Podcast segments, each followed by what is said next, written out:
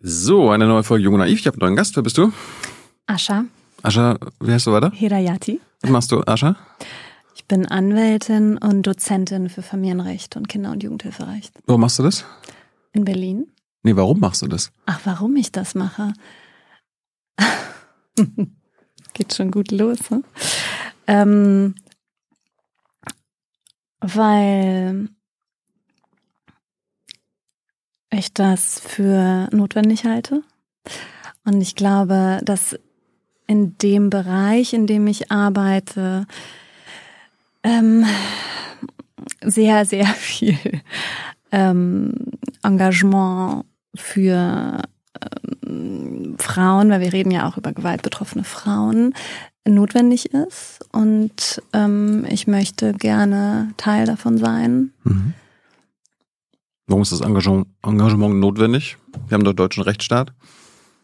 Der funktioniert doch, oder? Ähm, also ich bin mir relativ sicher, dass du auch die Zahlen kennst. Ähm, es sind ja jeden zweiten bis dritten Tag sterben ja Frauen an der Partnerschaftsgewalt ihres ähm, Ex- oder noch Partners. Jeden zweiten bis dritten Tag. Jeden Tag versucht es ein Mann, seine Partnerin oder Ex-Partnerin zu töten.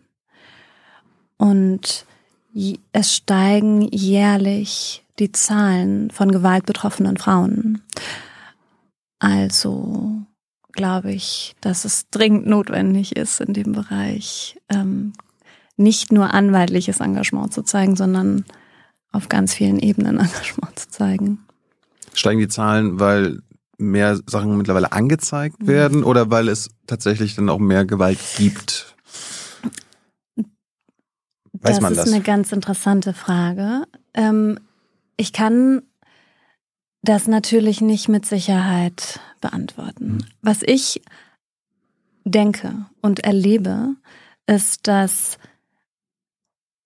Gewalt gegen Frauen nicht trotz Emanzipation, sondern wegen der Emanzipation steigt. Also, wenn du möchtest, kann ich dir das erklären. Ja. Ähm, ich habe das Gefühl, dass wir das im Kleinen, also in den Partnerschaften, sehr schön und eindrücklich darin sehen, dass die Gewalt massiver wird vom Partner, wenn die Frau Emanzipationsschritte innerhalb der Beziehung macht. Das heißt, wenn sie beispielsweise sagt, oh, ich möchte mich jetzt wieder mehr mit meinen Freundinnen treffen, ich hm. möchte mich ähm, beruflich weiterentwickeln, ich möchte vielleicht Deutsch lernen, ich möchte ähm,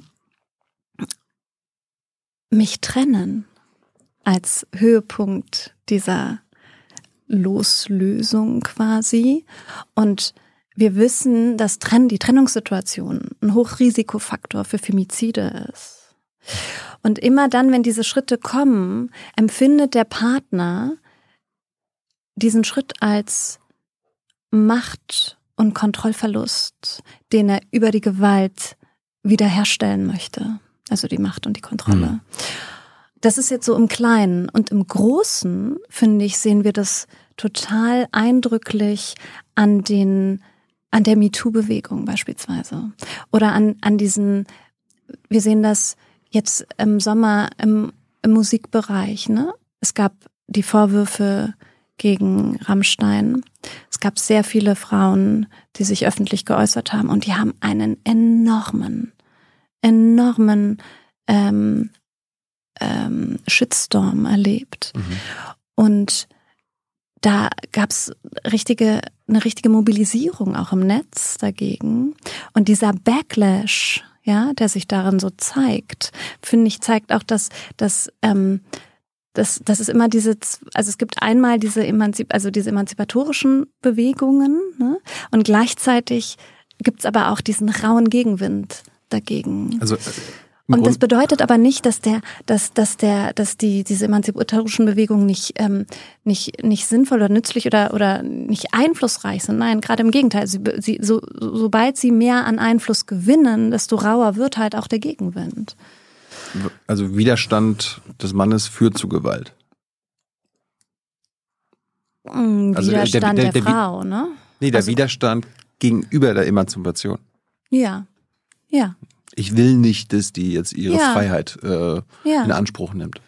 Das empfindet er in der Partnerschaft beispielsweise als wirklich als Kontroll- und Machtverlust und versucht das über die Gewalt wiederherzustellen. Wann hast du das verstanden, dass das so ist? Naja, ich bin Oder war das schon immer klar, dass das nein, wegen der Emanzipation nein, nein. ist? Also ich finde, das ist das. Ich arbeite jetzt seit über zehn Jahren in dem Bereich und begleite seitdem gewaltbetroffene Frauen aus allen sozialen Schichten und Milieus. Ne, das ist ganz wichtig. Also das ist ganz ähm, und und in all diesen sozialen Schichten und Milieus zeigen sich dann doch so ähnliche Strukturen und so ähnliche ähm, Muster. Und das hat sehr viele verschiedene Gründe, aber wir müssen über Männlichkeitsbilder sprechen, über Geschlechterrollen sprechen, über Abhängigkeitsverhältnisse sprechen, über Systemfragen letztendlich. Also es ist, es ist, also es ist wirklich ein gesamtgesellschaftliches Problem. Darum bist du ja hier. äh, vielleicht äh, ganz kurz, warum in allen Milieus und woher wissen wir das? Also allen Milieus, das heißt selbst quasi ein superreiches Ehepaar oder eine Partnerschaft, da, da kommt das genauso vor wie im ärmsten migrantischen Haushalt. Ja, ja, das müssen wir ganz klar so sagen. Ich weiß, Ich glaube, dass die, es die Intu- Intuition wäre so ein bisschen, naja, da wo Armut herrscht, da Ja. ist die Not am größten und der Stress am größten und dann führt das eher zu Gewalt. Ich glaube, wir müssen ähm, vielleicht vorab auch nochmal sagen oder klar machen, dass es ja unterschiedliche Gewaltformen gibt. Mhm. Also wenn wir jetzt über Gewalt sprechen, dann denken vielleicht viele an diese ähm, brachiale körperliche Gewalt. Mhm. Nasenbeinbrüche, Würgen, Mhm. Faustschläge. Habt ihr eigentlich eine Triggerwarnung für die Sendung? Nein. genau. Also ähm, genau solche Gewalt. Ne? Ähm, aber es gibt ja auch viel subtilere Formen der Gewalt, die aber nicht weniger zerstörerisch sind. Also psychische Formen der Gewalt. Mhm. Darunter fällt auch eine wirtschaftliche Form der Gewalt. Und das sind, ähm, das sind dann äh, Gewaltformen, die ich beispielsweise noch stärker in Familien erlebe, die aus sozial besser gestellten, mit, mit einem sozial, aus, ja, sozial mit einem besseren Background, ne? also Bildungsbürgertum oder irgendwie wohlhabendere Familien, die eben nicht sozial benachteiligt sind. Aber es ist so schön, weil tatsächlich dient ja dieses, also es wird in den in den in den Medien beispielsweise werden ja wird ja Gewalt gegen Frauen vor allem dann thematisiert, wenn es migrantische Personen sind, sozial benachteiligte Personen sind, dann äh, wird dieses Thema gerne besprochen. Ähm, und das dient meiner Meinung nach auch ähm, ein bisschen dazu, dieses gesamtgesellschaftliche Problem an den Rand zu drängen und immer sagen zu können, das ist ja, es betrifft ja nicht den besten Freund Jonas oder den Arbeitskollegen Markus oder vielleicht mein Bruder, der, weiß ich nicht, Richter ist am irgendwo, an irgendeinem Gericht, der vielleicht auch, ne, also es kann jeder, jeder, jeder, jeder, ähm, in jeder Familie vorkommen, Gewalt. Offenbar haben wir, haben wir in den Medien offenbar auch einen blinden Fleck. In der Berichterstattung. Ich finde schon. Ich finde, dass sowieso zu diesem Thema sehr wenig gesagt, geschrieben und berichtet wird. Mhm. Vor allem, wenn wir uns die Zahlen anschauen. Also eigentlich ist es ja völlig wahnsinnig, dass, dass dazu so wenig gemacht und geschrieben wird und immer im November. Ne? Wir treffen Was? uns jetzt auch im November. Der November ist ja so der Monat, der Aktionsmonat oder in dem Monat finden diese Aktionswochen zu ähm, Gewalt gegen Frauen statt. Mit dem Höhepunkt, der 25. November ist dann der internationale Tag gegen Gewalt an Frauen. Ach so. Und ähm, dann kommen unendlich viele Anfragen auch bei uns an und das lässt sich alles auch gar nicht gar nicht erfüllen. Ne? Also ich kann ich kann auch diese Anfragen alle gar nicht annehmen und ich frage mich immer, warum kommen die denn dann nicht im Laufe des Jahres, weil wir haben ja täglich dieses Problem und nicht nur im November. Hey Leute, kurzer Hinweis. Wir stellen ja alles, was wir produzieren, kostenlos ins Netz. Ohne Kommerz. Wir können das nur, weil ihr unsere finanziellen Supporter seid. Das funktioniert seit Jahren und so soll es bleiben. Jeder Euro zählt, per Überweisung oder PayPal. Schaut einfach in die Podcast-Beschreibung und jetzt geht's weiter. Du meinst, äh, meinst gerade schon, das äh, tritt in allen Schichten auf, ähm, wo wir jetzt gerade bei den Monaten sind. Passiert das auch in allen Monaten des Jahres gleichmäßig oder ist es zum Beispiel, wäre jetzt vielleicht eine Intuition, im Winter mhm. ist die Gewalt äh, ausgeprägter als im Sommer? Weil im Sommer kommt man mal raus, man irgendwie mhm. so, Sommer, Sonne, gute Laune. Ähm, Gibt es dazu Zahlen? Ich glaube, ähm, was ich so erlebt habe aus meiner Berufspraxis, ist vor allem, dass die Gewalt nach den Feiertagen, also dass sich Gewaltbetroffene nach Feiertagen immer besonders häufig melden. Nach Feiertagen? Ja, nach beispielsweise Weihnachten. Aha. Ähm, weil das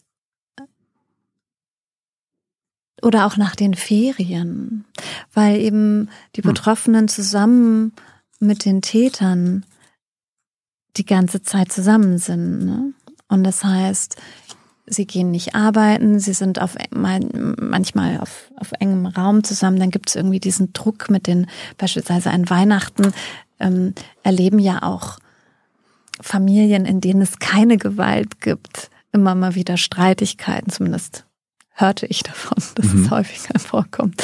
Ähm, und in Familien, in denen ähm, Gewalt herrscht, ist durch äh, den Druck an Feiertagen zusammen auch mit Alkohol, ne? Alkoholkonsum kommt da auch noch dazu, ähm, kann das zu einer Steigerung kommen. Wie ist das äh, wie nach Fußballspielen zum Beispiel? Ja. Wie, keine Ahnung, wenn die Nationalmannschaft verloren hat oder so weiter, dass auch nochmal Frust abgelassen wird zu Hause? Genau. Ja, wirklich? Ja, dazu gibt's auch Zahlen.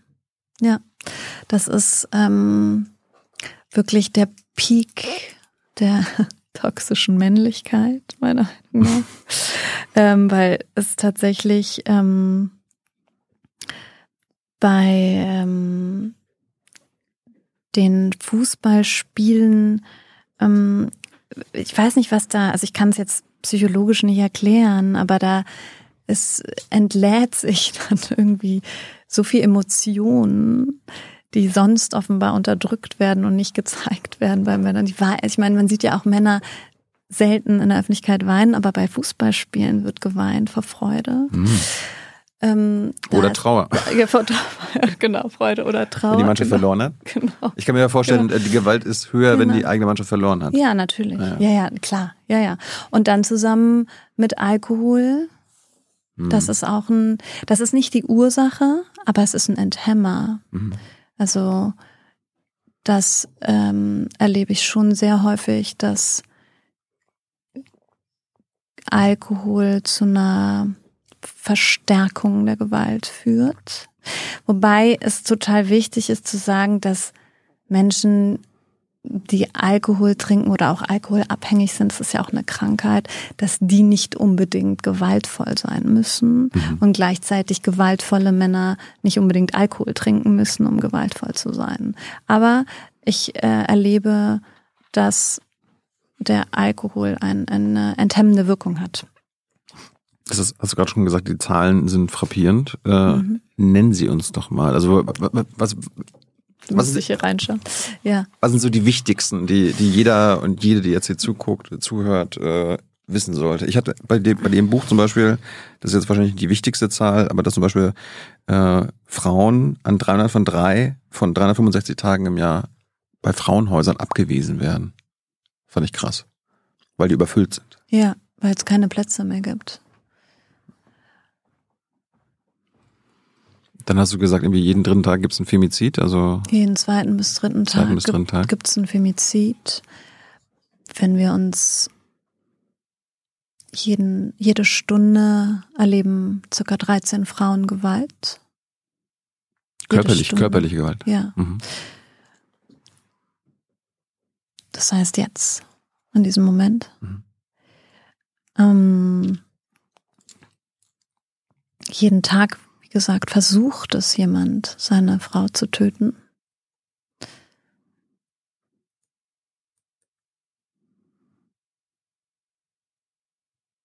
Vielleicht kommen wir im Laufe des Gesprächs nochmal auf, auf, äh, ja. auf andere Punkte. Äh, das andere meintest du, okay, die Aufmerksamkeit für das Thema ist in der Gesellschaft halt nicht so da. Wie viel hängt davon ab, dass sich wahrscheinlich so unterbewusst die meisten sagen, das war halt schon immer so, Ascha. Das, das, es wird halt langsam ja. bestimmt besser, aber so ist das halt in der Gesellschaft. So ist das in Partnerschaften. Ja, das, das, das werden wir nie, das werden wir nie verbieten äh, bzw. irgendwie überwinden können. Genau, das ist das Thema, ne? Genau, das ist das Problem. Diese Normalität, diese Natürlichkeit, ähm, dass wir uns, dass wir diese Normalität akzeptiert haben, Zumindest empfinde ich das so, als dass diese Gesellschaft die Normalität akzeptiert hat, dass Frauen ähm, ein enorm großes Risiko haben, kein gewaltfreies Leben führen zu können mhm. in diesem in dieser in, in dieser in diesem Land. Mhm. Und es ist wirklich erstaunlich, aber so das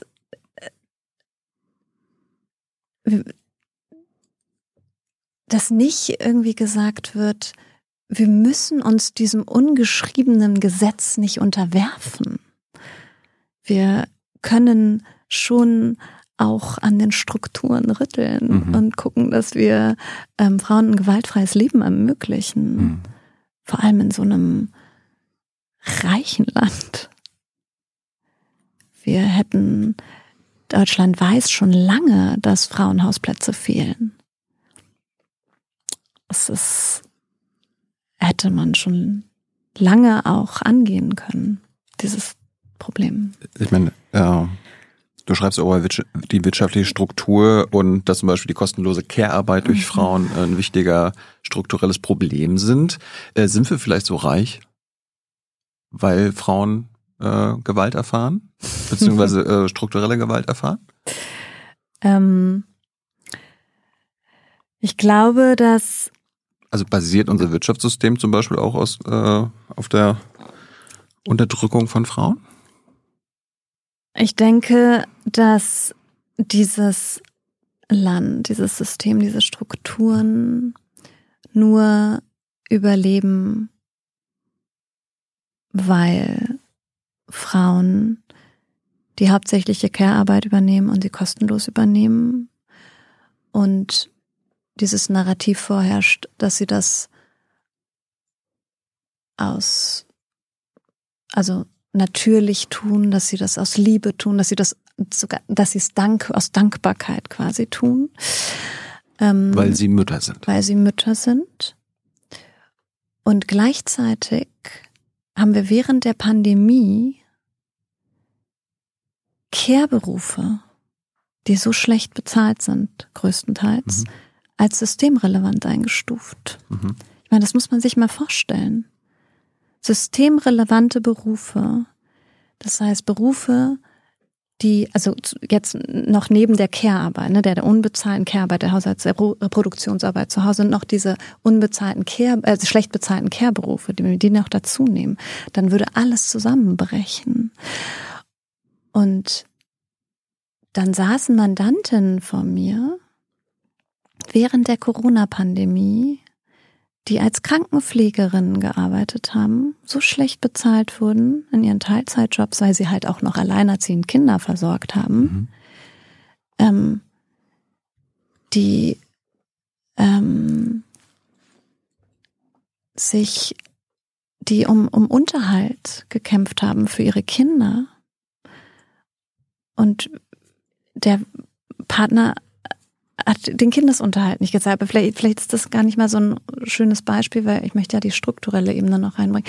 Also dann das beispielsweise ähm, Krankenpflegerinnen, die sich quasi nicht mal trennen konnten, so richtig, weil sie von dem Geld, was sie bekommen haben, nicht sich selbst oder mit ihrer Familie, mit ihren Kindern ernähren konnten allein, ohne beispielsweise mit Sozialleistungen aufzustocken mhm. und dann bei diesem hocheskalierten Wohnungsmarkt keine Wohnung gefunden haben, weil man muss sich ja auch, wenn man sich trennen möchte, muss man sich ja auch räumlich trennen. Man kann sich mit einem gewalttätigen Partner nicht innerhalb einer Wohnung trennen. Mhm. Ähm, und die dann quasi vor mir saßen und ich in der Beratung sagen musste, naja, Frauenhäuser sind voll, du kannst, äh, und sie wollten teilweise auch nicht in ein Frauenhaus, ne? Also man können, wir können ja auch nicht alle Frauen dazu zwingen, in ein Frauenhaus zu ziehen. Da gibt man auch wahnsinnig viel auf. Ich möchte auch, dass wir uns das mal anschauen, auch immer wieder diese, diese, dieses Thema Frauenhäuser, weil immer heißt es, wir müssen Frauenhausplätze schaffen. Das ist richtig. Das ist ein Teil der Prävention. Aber vor allem müssen wir schauen, dass wir die Gewalt beenden, also dass die Frau gar nicht erst gezwungen wird, in ein Frauenhaus zu ziehen, mhm. weil ja so wahnsinnig viel Verlust damit einhergeht für die Frau. Du willst Ursachen bekämpfen. Ja. Aber erklär noch mal ganz kurz, warum zum Beispiel ähm, die kostenlose Care-Arbeit, also, kostenlose okay. Erziehung. Es gibt ja auch irgendwie, oder die, die kostenlose, was ich der Staat ist, Pflege ja. irgendwie der eigenen Mutter. Mutter. Ähm, warum das strukturelle Gewalt ist? Das, das, das, verstehen vielleicht viele jetzt erstmal auf dem ersten. Ja, weil das eben so ungleich verteilt ist in mhm. der Gesellschaft. Ne? Es ist immer noch, vor allem wenn wir uns die Zahlen anschauen, sind es die Frauen, die diese Care-Arbeit ausüben. Mhm. Sie sind ähm, häufig, also es ist eben unbezahlt, es ist diese natürliche Aufgabe der Frau und gleichzeitig führt das aber dazu, dass innerhalb der Partnerschaft wirtschaftliche Abhängigkeitsverhältnisse entstehen. Das ist ja, glaube ich, relativ klar, ne? wenn einer eben das Geld nach Hause bringt und die andere nicht, mhm. dann wird es bei einer Trennung schwierig, weil dann muss sie ja wieder auf eigenen Beinen stehen, irgendwie zurückfinden in den Arbeitsmarkt, ähm, erstmal überhaupt das nötige Geld haben, um eine Wohnung zu finanzieren. Und er ähm, hat da viel mehr Freiheiten, sich für eine Trennung auch zu entscheiden. Bei einer Frau ist es eine Entscheidung zwischen Gewalt oder Armut in der Regel in solchen Konstellationen. Hm. Es gibt natürlich auch andere Familienmodelle. Klar, wir sind ja auch in Berlin teilweise in anderen Blasen unterwegs. Da ist das schon auch so, dass beide gerecht und gleich fair verteilt irgendwie Arbeiten und Care-Arbeit übernehmen. Aber das ist immer noch ein wirklich verschwindend geringer Anteil hm. in dieser Gesellschaft, der so lebt. Hm. Strukturelle Gewalt heißt also, ähm, dass es quasi eine unsichtbare, ja. psychische, unterbewusste Gewalt ist.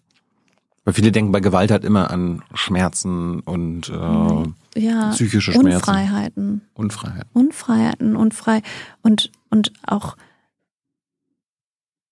naja, also ich meine, in so einer Partnerschaft, in der es diese wirtschaftlichen Abhängigkeitsverhältnisse gibt, da gibt's ja ein enormes Machtgefälle. Mhm. Und je größer dieses Machtgefälle ist, desto größer ist auch das Risiko für Machtmissbrauch. Das heißt, es gibt Männer, die den Frauen monatliches Taschengeld geben und irgendwann darüber bestimmen, wofür sie dieses Geld ausgeben kann. Das heißt, ich habe Mandantinnen, die sich irgendwann nicht mehr so kleiden können, wie sie gerne würden, weil er sagt, ah nee, rot, mm -mm, das ist too much. Trag mal lieber schwarz oder grau. Oder ähm, hm. die, also kein, also Mandantinnen, die keinen Zugang zum Konto haben, selbst zum gemeinsamen Konto nicht mehr irgendwann. Das, es geht das ist immer noch so. Ich dachte so aus den 60ern, 70ern, wo der Mann noch irgendwie der Frau erlauben muss, zur Arbeit zu gehen und so weiter und so fort. Naja, natürlich haben sie ein Recht auf ein eigenes Konto. Aha. Aber in der Realität sieht es anders aus? In der Realität sieht es in gewaltvollen Partnerschaften mit diesen wirtschaftlichen Abhängigkeitsverhältnissen, mit sieht das, sieht das anders aus. Klar man ist gerade, es ist in unserer Gesellschaft immer noch so angesehen, naja, hier Erziehung der Kinder, äh, Pflege der Mutter oder so weiter, das ist halt die natürliche Aufgabe der Frau. Da ist ja wieder auch so ein, wahrscheinlich eine, eine der Ursache, warum wir da nicht so wirklich drüber nachdenken, weil viele wahrscheinlich denken, ja, war halt schon immer so, ne? Ja. Ja. Das wird sich auch nie ändern, Ascha. Die Mutter äh, bringt das Kind zur Welt, wir machen, wir fördern jetzt, dass die Väter auch mal ein bisschen mehr äh, bei der ja. Erziehung machen und so weiter. Also weißt du, ich will gar nicht, ich will gar nicht dazu kommen zu sagen, Frauen sollen jetzt auch irgendwie 40 Stunden, 60 Stunden oder was weiß ich, irgendwie so wahnsinnig viel arbeiten und ganz viel Geld verdienen und irgendwie in dieses Hamsterrad einsteigen. Das ist nicht, ich glaube, das ist nicht die Lösung. Mhm. Es geht die Männer sonst weniger darum, machen dass die Männer in die Verantwortung zu nehmen, die Männer, den Männern zu sagen, so, du trägst, du hast ein Kind auf die Welt gesetzt, du mhm. trägst jetzt auch mit Verantwortung dafür, du musst auch Care-Arbeit leisten mhm. und Anreize zu schaffen, dass auch Männer diese Care-Arbeit übernehmen und dass sie auch angesehen wird. Das ist nämlich das Problem, dass sie immer noch zu gering geschätzt wird. Ich glaube, das ist ein ganz großes Problem in dieser Gesellschaft, dass es nicht, dass es keine, keine angesehene Arbeit ist. Nicht, sie wird nicht so belohnt wie Macht, machtvolle Positionen, dieses Konkurrenzdenken unter Männern. Also es ist, es ist äh, Macht und Dominanz. Ähm, und das ist sicherlich hat das auch mit den wirtschaftlichen Strukturen zu tun. Mhm. Das wird doch viel, viel mehr belohnt als Liebe und Care. Ich kann mir jetzt vorstellen, einige, einige werden jetzt, äh, wenn sie jetzt zuhören, sagen, oh, die redet ja immer nur von den Männern. Äh, immer nur die Männer sind schuld. Äh, du, du, du, schürst dir wahrscheinlich, du, du schürst dir Männerhass und so weiter. Kennst du das? Natürlich kenne ich das.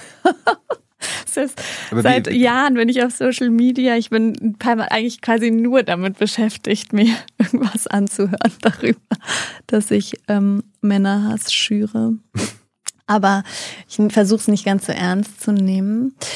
Es ist ähm, ist wahrscheinlich ein Abwehrreflex dann von, von ja, Männern, oder? Ich, ich weiß es, also ja, vielleicht. Vielleicht ist es auch einfach schwer, sich mit den es ist natürlich schwer, sich im Spiegel anzuschauen und sich mit den eigenen gewaltvollen Anteilen auseinanderzusetzen. Ja, man, man könnte ja auch sagen, so, Ascha, du, äh, ich habe auch männliche Kumpels, viele männliche Kumpels. Der Markus, der Florian, der äh, Murat. Da habe ich noch nie was gehört. Not all men, meinst du? Da habe ich noch nie, noch nie was gehört. Also bei mir im Umfeld habe ich all das, von, von dem du redest, das alles partnerschaftlich okay und fair. Ist es nicht interessant, dass wir so viele Betroffene kennen? Also ich bin mir ganz sicher, dass du auch in deinem Freundesbekanntenkreis Betroffene kennst von Gewalt oder häuslicher Gewalt. Aber dass es offenbar da auch einen blinden Fleck gibt, was die Täter angeht. Wir kennen alle Betroffene, aber Männer untereinander kennen keine Täter. Ich Wie erklärst du dir das?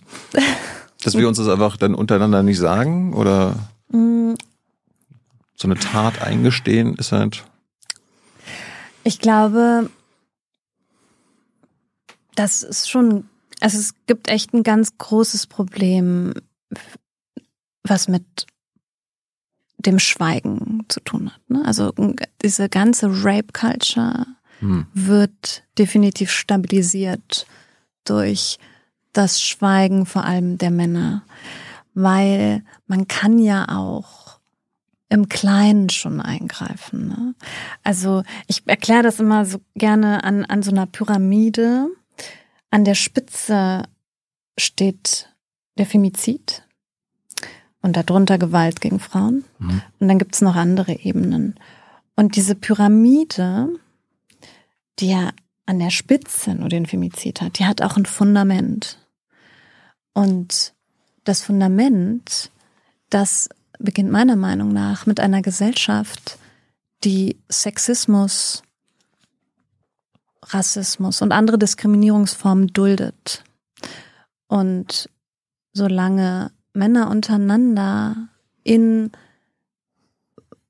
bei der Arbeit, in Vereinen, in der Schule, in der Uni, in Freundeskreisen. Nicht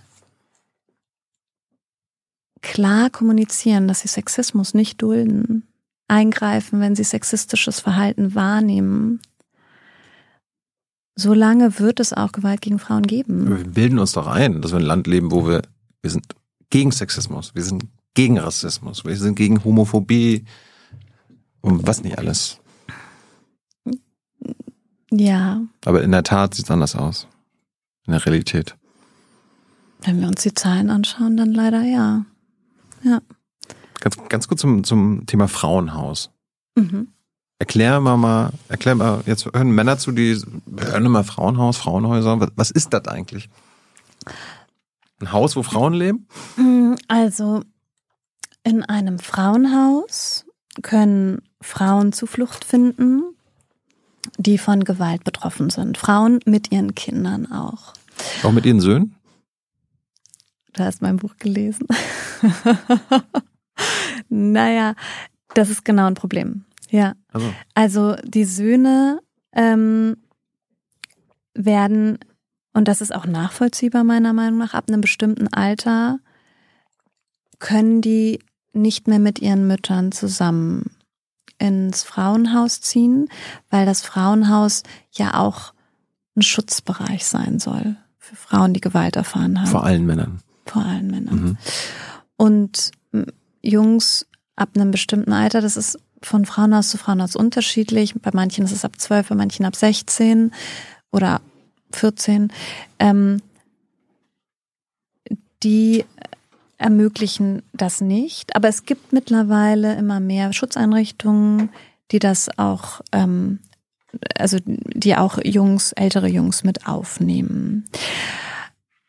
Aber es ist auch nicht nur so, dass Mütter mit Söhnen Schwierigkeiten haben. Ne? Es gibt ja auch behinderte Frauen, die Schwierigkeiten haben, geeignete Frauenhausplätze zu finden. Barrierefreie Frauenhausplätze gibt es noch weniger als nicht barrierefreie. Mhm. Dann Frauen ähm, mit Haustieren.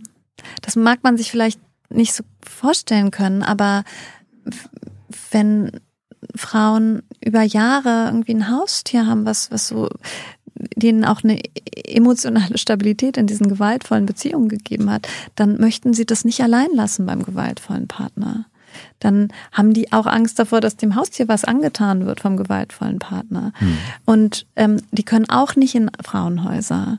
Und das hält sie auch zurück. Also es gibt, also ich, was ich damit sagen will, ist, dass Frauenhäuser allein dieses Problem nicht lösen. Dieses Problem der Gewalt. Hm. Aber sie können die Auswirkungen abmildern. Ja. Und das müssen sie auch. Also das ist, das heißt nicht, dass wir die Politik nicht aus der Pflicht nehmen ähm, können, nicht für Frauenhausplätze zu sorgen. Also das es müssen parallel Frauenhausplätze geschaffen werden. Hm. Aber zur Wahrheit gehört auch, dass wenn wir nicht fundamental an der Prävention arbeiten, an einer echten Prävention, Mhm. dann wird es nie genügend Frauenhausplätze geben. Ich hatte dich ja jetzt gerade unterbrochen, du wolltest erklären, was ein Frauenhaus ist. ja, sorry. äh, Jetzt sind wir so abgekommen. we- wegen den Söhnen. Äh, erklär nochmal, Ja. also eine Frau kann dahin flüchten. Genau. Eine Frau kann dahin flüchten. Ähm, und sie wird dort ähm, von Sozialarbeiterinnen unterstützt bei den unterschiedlichsten Fragestellungen, die sich dann halt stellen. Ne? Also inwieweit müssen vielleicht Sozialleistungen beantragt werden, eine Anwältin beauftragt werden. Ähm, dann die Wohnungssuche ist auch so ein großes Thema. Ne, aus dem, sie kann ja nicht ewig im Frauenhaus bleiben. Hm. Sie, sie muss ja da auch irgendwann raus. Dann, und die Kinder vor allem mit ihr wollen ja auch irgendwann raus. Es ist ja auch nicht so, dass die da ein schönes, eine schöne Dreizimmerwohnung hätten oder so. Meistens teilen sie sich ja auch ein Zimmer dort dann mit der Mutter zusammen, auch ältere Kinder. Ähm, und dann sind die Sozialarbeiterinnen vor allem für eine, ich glaube, ihre wichtigste Arbeit ist eben so diese emotionale Stabilisierung der Betroffenen. ne? Sie muss sich ja, sie hat ja mm, häufig wirklich eine ähm, jahrelange Gewalterfahrung hinter sich. Das macht ja was mit einem. Das sind traumatische Erlebnisse. Sie muss ums Überleben kämpfen und braucht die Sozialarbeiterin auch, um da durchzukommen durch diese Zeit. Die machen eine wahnsinnig wichtige Arbeit. Die Frauen, die dort arbeiten in den Häusern. Dann müssen wir aber auch sehen, dass sie in den Frauenhäusern, die Frauen ein Stück weit Freiheit auch aufgeben. Mhm. Natürlich gewinnen sie Freiheit, weil sie sich aus dieser Gewaltbeziehung befreit haben. Mhm. Einerseits, das ist total wichtig und schön. Aber andererseits ist es ja häufig so, dass sie relativ weit weg von ihrem vorherigen Wohnort sind, weil sie sich ja schützen müssen vor dem gewalttätigen Partner. Ne? Die wollen ihm ja nicht ständig über den Weg laufen. Das heißt, sie geben soziales Netz auf. Sie müssen ihre Kinder aus der Kita nehmen. Sie müssen die Kinder aus der Schule nehmen. Sie müssen komplett sich neu organisieren. Und in dieses Frauenhaus dürfen ja auch nicht Bekannte oder Freunde. Die Adresse ist ja geheim. Sie darf ja nicht weitergegeben werden. Warum? Warum? Damit die Freunde dem Ja. Partner das nicht erzählen. Ja, damit es, weil einfach, weil, weil äh, Frauenhausanschriften geschützte Adressen sind und je weniger Menschen davon wissen, desto besser. Also das muss auch so sein. Also Mhm. ich erfahre auch nicht von den Adressen Ach so. der Betroffenen, ja.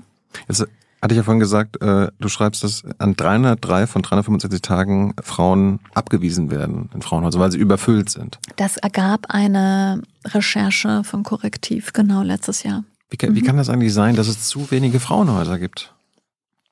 Ich meine, wir haben, wir haben, äh, der Staat ist verpflichtet, in jedem Dorf, in jeder Stadt eine Feuerwehr zu haben, eine Polizei.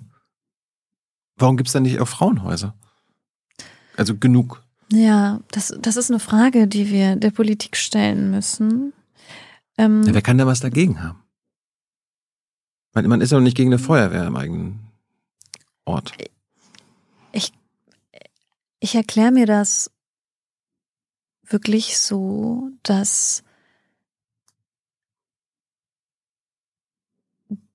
dieser Bereich immer noch so als, als sowas Privates wahrgenommen wird. So, so dieses häuslich, ne, es findet im Privaten statt, dass die Politik sich ganz lange da einfach so ein bisschen aus der Verantwortung gezogen hat. Das ist, das ist Familie, das ist privat, es ist nichts Politisches, wir müssen das nicht politisch ja, aber wenn, wenn, bei mir äh, in der Wohnung das, das brennt, dann ist es auch erstmal privat, aber trotzdem hole ich die Feuerwehr. Ja, absolut. Kostet das denn so viel oder was, dass die sagen, oh, können wir jetzt gar nicht bezahlen?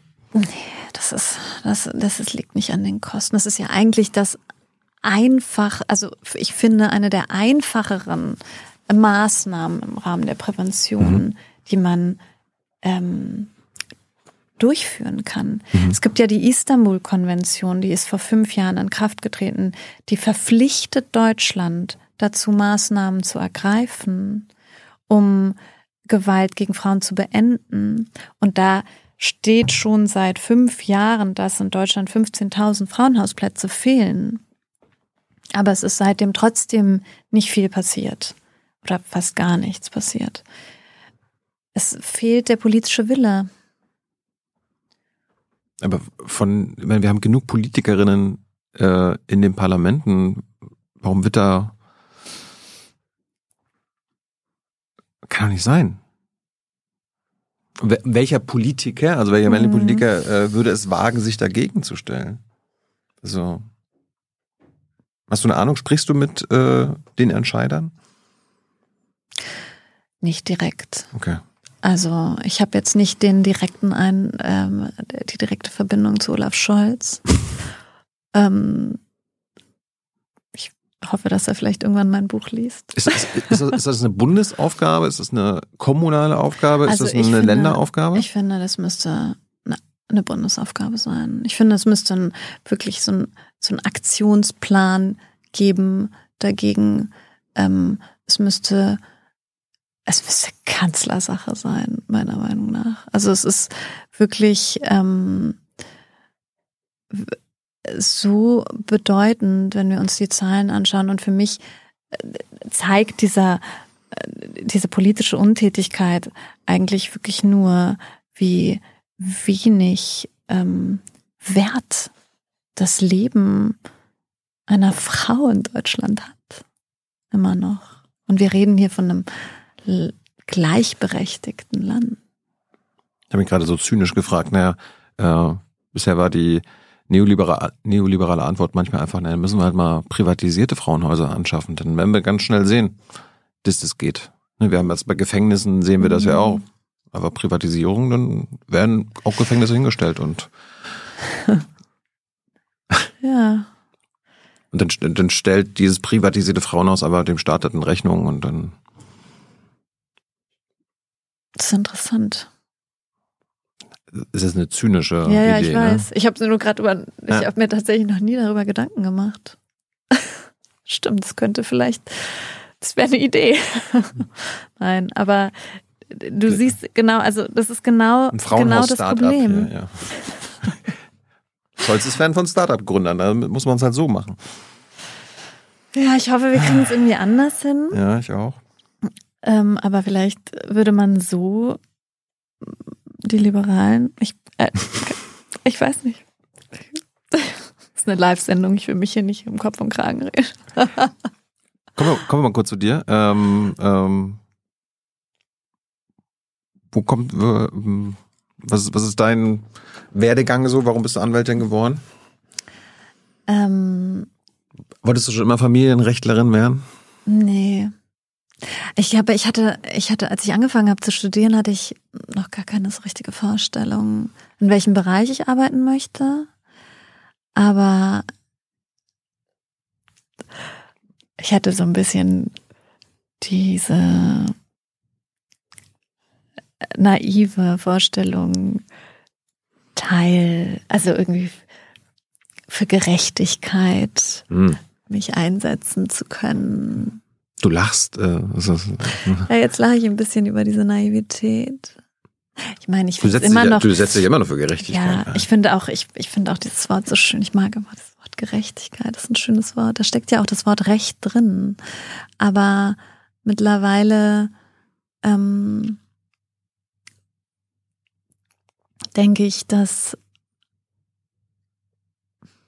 Recht eine Frage der Macht ist und keine Frage der Gerechtigkeit. Warum? Mm, Weil wir, wenn wir uns auch RechtsanwenderInnen oder die Gesetze anschauen von Mhm. früher, dann sehen wir ganz klar, dass Gesetze nicht automatisch gerecht sind oder für Gerechtigkeit sorgen. Ich meine, Die sollen für bis Ordnung sorgen. Ascha, 1977. ja, genau. Und sie sollen die Machtverhältnisse stabilisieren. Das sollen sie. Es ist ja ein Recht ist ja ein Herrschaftsinstrument. Stabilisiert die Verhältnisse, die Ordnung. Ah, Ich bin aber ganz froh, dass wir einen Rechtsstaat haben, dass Ja, es dafür es Gesetze, ist dass es Gesetze gibt. Vielleicht sind manche Gesetze einfach scheiße. Oder es fehlen manche Ich glaube, es Gesetze. ist wichtig, dass der Rechtsstaat kritikfähig bleibt. hm. Natürlich ist der eine Errungenschaft, ne? Das ist völlig klar. Warum, warum, warum hast du eigentlich Jura studiert? Waren deine Eltern äh, Juristen? Was haben deine Eltern gemacht? Ich habe gesehen, du kommst, äh, du bist in Teheran geboren worden. Mhm. Genau, meine Eltern sind mit mir aus dem Iran ähm, geflüchtet in den am En- Ende der 80er Jahre, Warum? weil sie politisch aktiv waren und sich für einen Gegen das Regime? Demokratie- und Emanzipationsprozess im Iran eingesetzt haben.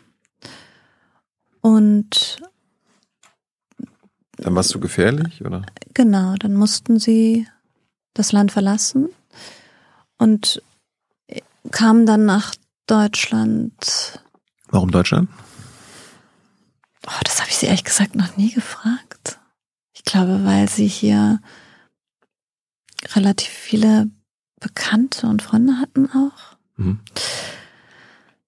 Ähm, Müs mussten sie über den Landweg, äh, so wie heutigen, die meisten Geflüchteten, über den Landweg Deutschland erreichen müssen, ja, äh, hierher flüchten oder haben sie sich in ein Flugzeug gesetzt mit dir? ich glaube teils, teils. Teils, teils. Der, Papa äh, zu Fuß und die Mutter nach? nee, nee, also teilweise Land, teilweise Flug. Ah ja. Aber den genauen Weg kann ich nicht mehr rekonstruieren. Ich war ja noch sehr klein. Wo seid ihr gelandet hier? In Berlin, Oh ja. direkt. Okay. Mhm. Und wo hier in Berlin? Ähm, ich bin interessanterweise ganz am Anfang, wo war denn das? Bist du in, in Ostberlin oder Westberlin? West. Ah ja, West. Westberlin. Ja. 89, Okay. genau. Ja, Und dann, erinner, erinnerst du dich so? Was dann war, Hast du recht schnell, wahrscheinlich als Kind wahrscheinlich recht schnell die deutsche Sprache gelernt? Bist du in Ja. den Kindergarten gekommen und sowas alles? ich habe den Kindergarten geliebt. Daran erinnere ich mich. Der war toll. Aha. Genau. Und dann habe ich die deutsche Sprache gelernt, bin hier zur Schule. Wie war die Schulzeit? Schön. Ich bin echt gern zur Schule gegangen. Ich bin auch, ah, wobei studiert habe ich nicht so gerne. Ich wollte gerade sagen, ich bin auch gern zur Uni gegangen, aber nee, irgendwie diese juristische Ich habe auch, ich, Fakultät. ich hab auch mal Jura probiert. Äh. An HU, schrecklich. Ich, war auch in der Humboldt. Hm. Ja. Ja, nee, also da, äh, ich bin total froh, dass ich es gemacht habe, Mhm. weil ich den Job echt mag. Aber ich muss das jetzt nicht nochmal machen. Nee. Was haben deine Eltern hier gemacht? Oder was haben sie vorher im Iran gemacht im Vergleich zu dann hier? Die haben damals im Iran studiert Mhm. und sind dann nach Deutschland gekommen und haben hier studiert. Was haben sie denn hier gemacht? Also wie, wie haben sie dich versorgt? Also was für, einen Beruf, was für einen Beruf hatten sie? Die haben hier gearbeitet und haben dann. Was haben sie denn studiert gehabt? Aber was spielt denn das jetzt hier für eine Rolle? Ne, ne, hätte sein können, dass Papa auch äh, Jurist war Nein. oder, oder Mutti Juristin Nein. und darum Ascha als Tochter gesagt, ich will jetzt auch Juristin werden. nein, nein, nein. Sie haben in anderen Bereichen studiert und gearbeitet. Aber ich möchte jetzt gar nicht so viel über meine Eltern sprechen. Äh, Schulzeit, warst du eine gute Schülerin? Bist du gerne zur Schule gegangen? Zur Schule bin ich total gerne gegangen. Warum? ach, ich weiß nicht, ich fand es irgendwie schön mit, ich hatte Freundinnen, habe mich da gern, war gern da in der, mit, mit denen zusammen. Ich fand's, fand es auch wirklich, ähm, ich war jetzt keine Streberin, aber ich fand es eigentlich, es hört sich jetzt doof an, ne, aber schön was zu lernen. Hast du, hast du Diskriminierungserfahrung gemacht durch äh, die Lehrerschaft ja, oder das Mitschüler? war jetzt sicherlich, also ich meine, Diskriminierungserfahrungen, die machen wir ja sicherlich alle als People of Color. Wir leben ja in einer Gesellschaft, die nicht frei ist von Diskriminierung und Rassismus mhm. und das äh, atmen wir ja quasi täglich ein und aus. Ähm, ich glaube, dass wir das als junge Menschen eine ganze Weile nicht so klar mitbekommen. Und dass sich das so langsam so ein Gefühl entwickelt, das ist so das perfide daran, dass es so eine, dass diese Stiche ähm, ja. nicht ganz so klar sind am Anfang, finde ich. Also ich finde, man entwickelt als junger Mensch oder zumindest zu der damaligen Zeit gab es noch weniger eine Sprache für diese tägliche, subtile Form des Rassismus. Gab es irgendwie mal einen Aha-Moment, wo du das verstanden hast oder irgendjemand dir das erklärt hat? Oder ich weiß nicht, ich konnte mich irgendwann, habe ich mich an Situationen plötzlich erinnert, und aus der Schulzeit, wo ähm, männliche Lehrer, deutsche, weiße Lehrer sich ähm, rassistisch verhalten haben, auch frauenfeindlich. Also es ist so interessant, es war immer so eine Kombi aus beidem. Das gibt es, gibt es schon. Und ich spreche ja auch mit Freundinnen, die, ähm, die ähnliche Erfahrungen gemacht haben. Das ist ähm, die Schulzeit war sicherlich nicht frei davon. Bist irgendwie in der Schulzeit politisiert worden? Warst du irgendwie aktiv in der Schülerschaft? Äh hm, ich war in der Schulzeit viel, also aktiv bei Amnesty International. Okay. Da war Wieso? ich aber so organisiert, ja, weiß nicht, fand das schon immer gut und wichtig, mich für ähm, politisch Verfolgte, Inhaftierte einzusetzen. Warum? Vielleicht, weil das ein Teil meiner Geschichte auch ist. Mhm. Hast du noch, hast du noch einen Bezug zum Iran und der Situation naja, dort? Es gibt sicherlich, also ich habe Familienangehörige da, aber es ist ja ein Land, was seit über 40 Jahren um seine Freiheit ringt. Kannst du, kannst du sie besuchen im Iran? Kannst du? Nee, ich kann sie nicht besuchen. Warum? Ich glaube, das ist jetzt einfach, weil ich aus einer politischen Familie komme. Also die und ähm, jetzt ah. auch durch diese, naja, im letzten Jahr gab es ja relativ viel, ähm, habe ich relativ viel auch über Social Media zu der ähm, feministischen Revolution im Iran getwittert und da sollte man ein bisschen aufpassen. Da hätte ja sagen können, dass es als, als Schülerin, als Studentin, die gesagt hat, ich, ich reise da mal hin interessiert mich. Du bist ja sehr viel gereist in deiner Zeit. Äh, früher ja. habe ich gelesen. Ja, ich war tatsächlich auch als ich glaube, ich war 20. Hm. Mit 20 war ich mal im Iran. Ja, schon noch ein bisschen länger her. Aber genau, da war, da gab, war die politische Situation aber nochmal ein bisschen eine andere. Aber hm. ja, da war ich da. Und ich war auch in anderen, ja, ich in anderen Ländern auch. Das war ja, du, wichtig du, und gut. Aber du hast ja nicht nur Urlaub gemacht in anderen nee, Ländern. Ich habe da ähm, auch gearbeitet, ehrenamtlich irgendwie. Was hast du gemacht? Ich war da in Bildungseinrichtungen und habe ähm, mit Kindern und Jugendlichen gearbeitet auf Englisch mit denen irgendwie. Also es war halt, ich glaube, es war mehr so ein pädagogisches, so pädagogischer Ansatz, irgendwie Zeit mit den Kids zu verbringen, auch in Häusern, in denen die keine Eltern mehr, also Kinder ohne Eltern, ne, mit denen, also so eine, so eine Arbeit. Genau. Wo warst du so? In Argentinien, mhm. in Nepal, in Indien. Wow. War, Ja. war das während der Studienzeit oder während der Schülerschaft? Das war während der Studienzeit, weil wir da immer mal wieder ähm, mehrere Monate frei hatten. Jetzt nicht nur Semesterferien, sondern irgendwie auch so Zeiten, in denen äh, ich hätte eigentlich lernen müssen, glaube ich. fürs Examen lernen müssen, aber man kann ja nicht anderthalb Jahre durchgehend fürs Examen lernen, obwohl manche können das, ich konnte das nicht. Mhm. Genau, dann bin ich ein bisschen gereist. Ähm, als, du, als du gesagt hast, du, du willst Jura studieren, äh, gab es da noch andere Möglichkeiten? Warum hast du nicht BWL gemacht oder so? Hat Papa nicht gesagt, hier mach mal, mach mal, mach mal was anderes, Mach Medizin? mal was Anständiges. ja, ich glaube, Jura ist schon anständig, aber halt. Ja, stimmt, das ist eigentlich auch total anständig. Ja, ich bin ja ein Organ der Rechtspflege jetzt. Mhm. Ähm, ja, es ist, ich habe ehrlich gesagt, habe ich mir gar nicht so viel Gedanken darüber gemacht. Ich wollte, Immer ich wollte Jura. Jura. studieren.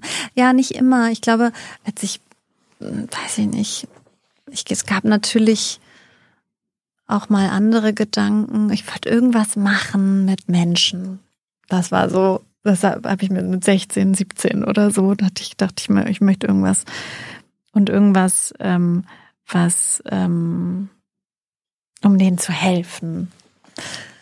Irgendwie so. Das habe ich als Jugendliche immer gewollt. Mhm. Im Studium selbst hast du jetzt mit, mit Familienrecht und Gewalt gegen Frauen nicht, nicht so viel zu tun gehabt. Nee, Kann man das das ist einfach kein Teil des Studien. Wie Studiums. Familienrecht? Ja, aber wirklich nur so ganz äh, Gibt es keine Ausbildung oder irgendwie so ein, mal so ein, so ein Semester, wo man über, äh, keine Ahnung, angenommen, du würdest Richterin werden oder dich mit Familienrecht be äh, beschäftigen Nein. oder irgendwie in der juristischen Ausbildung. Ich meine, gut, jetzt Kindeswohlkram und so weiter.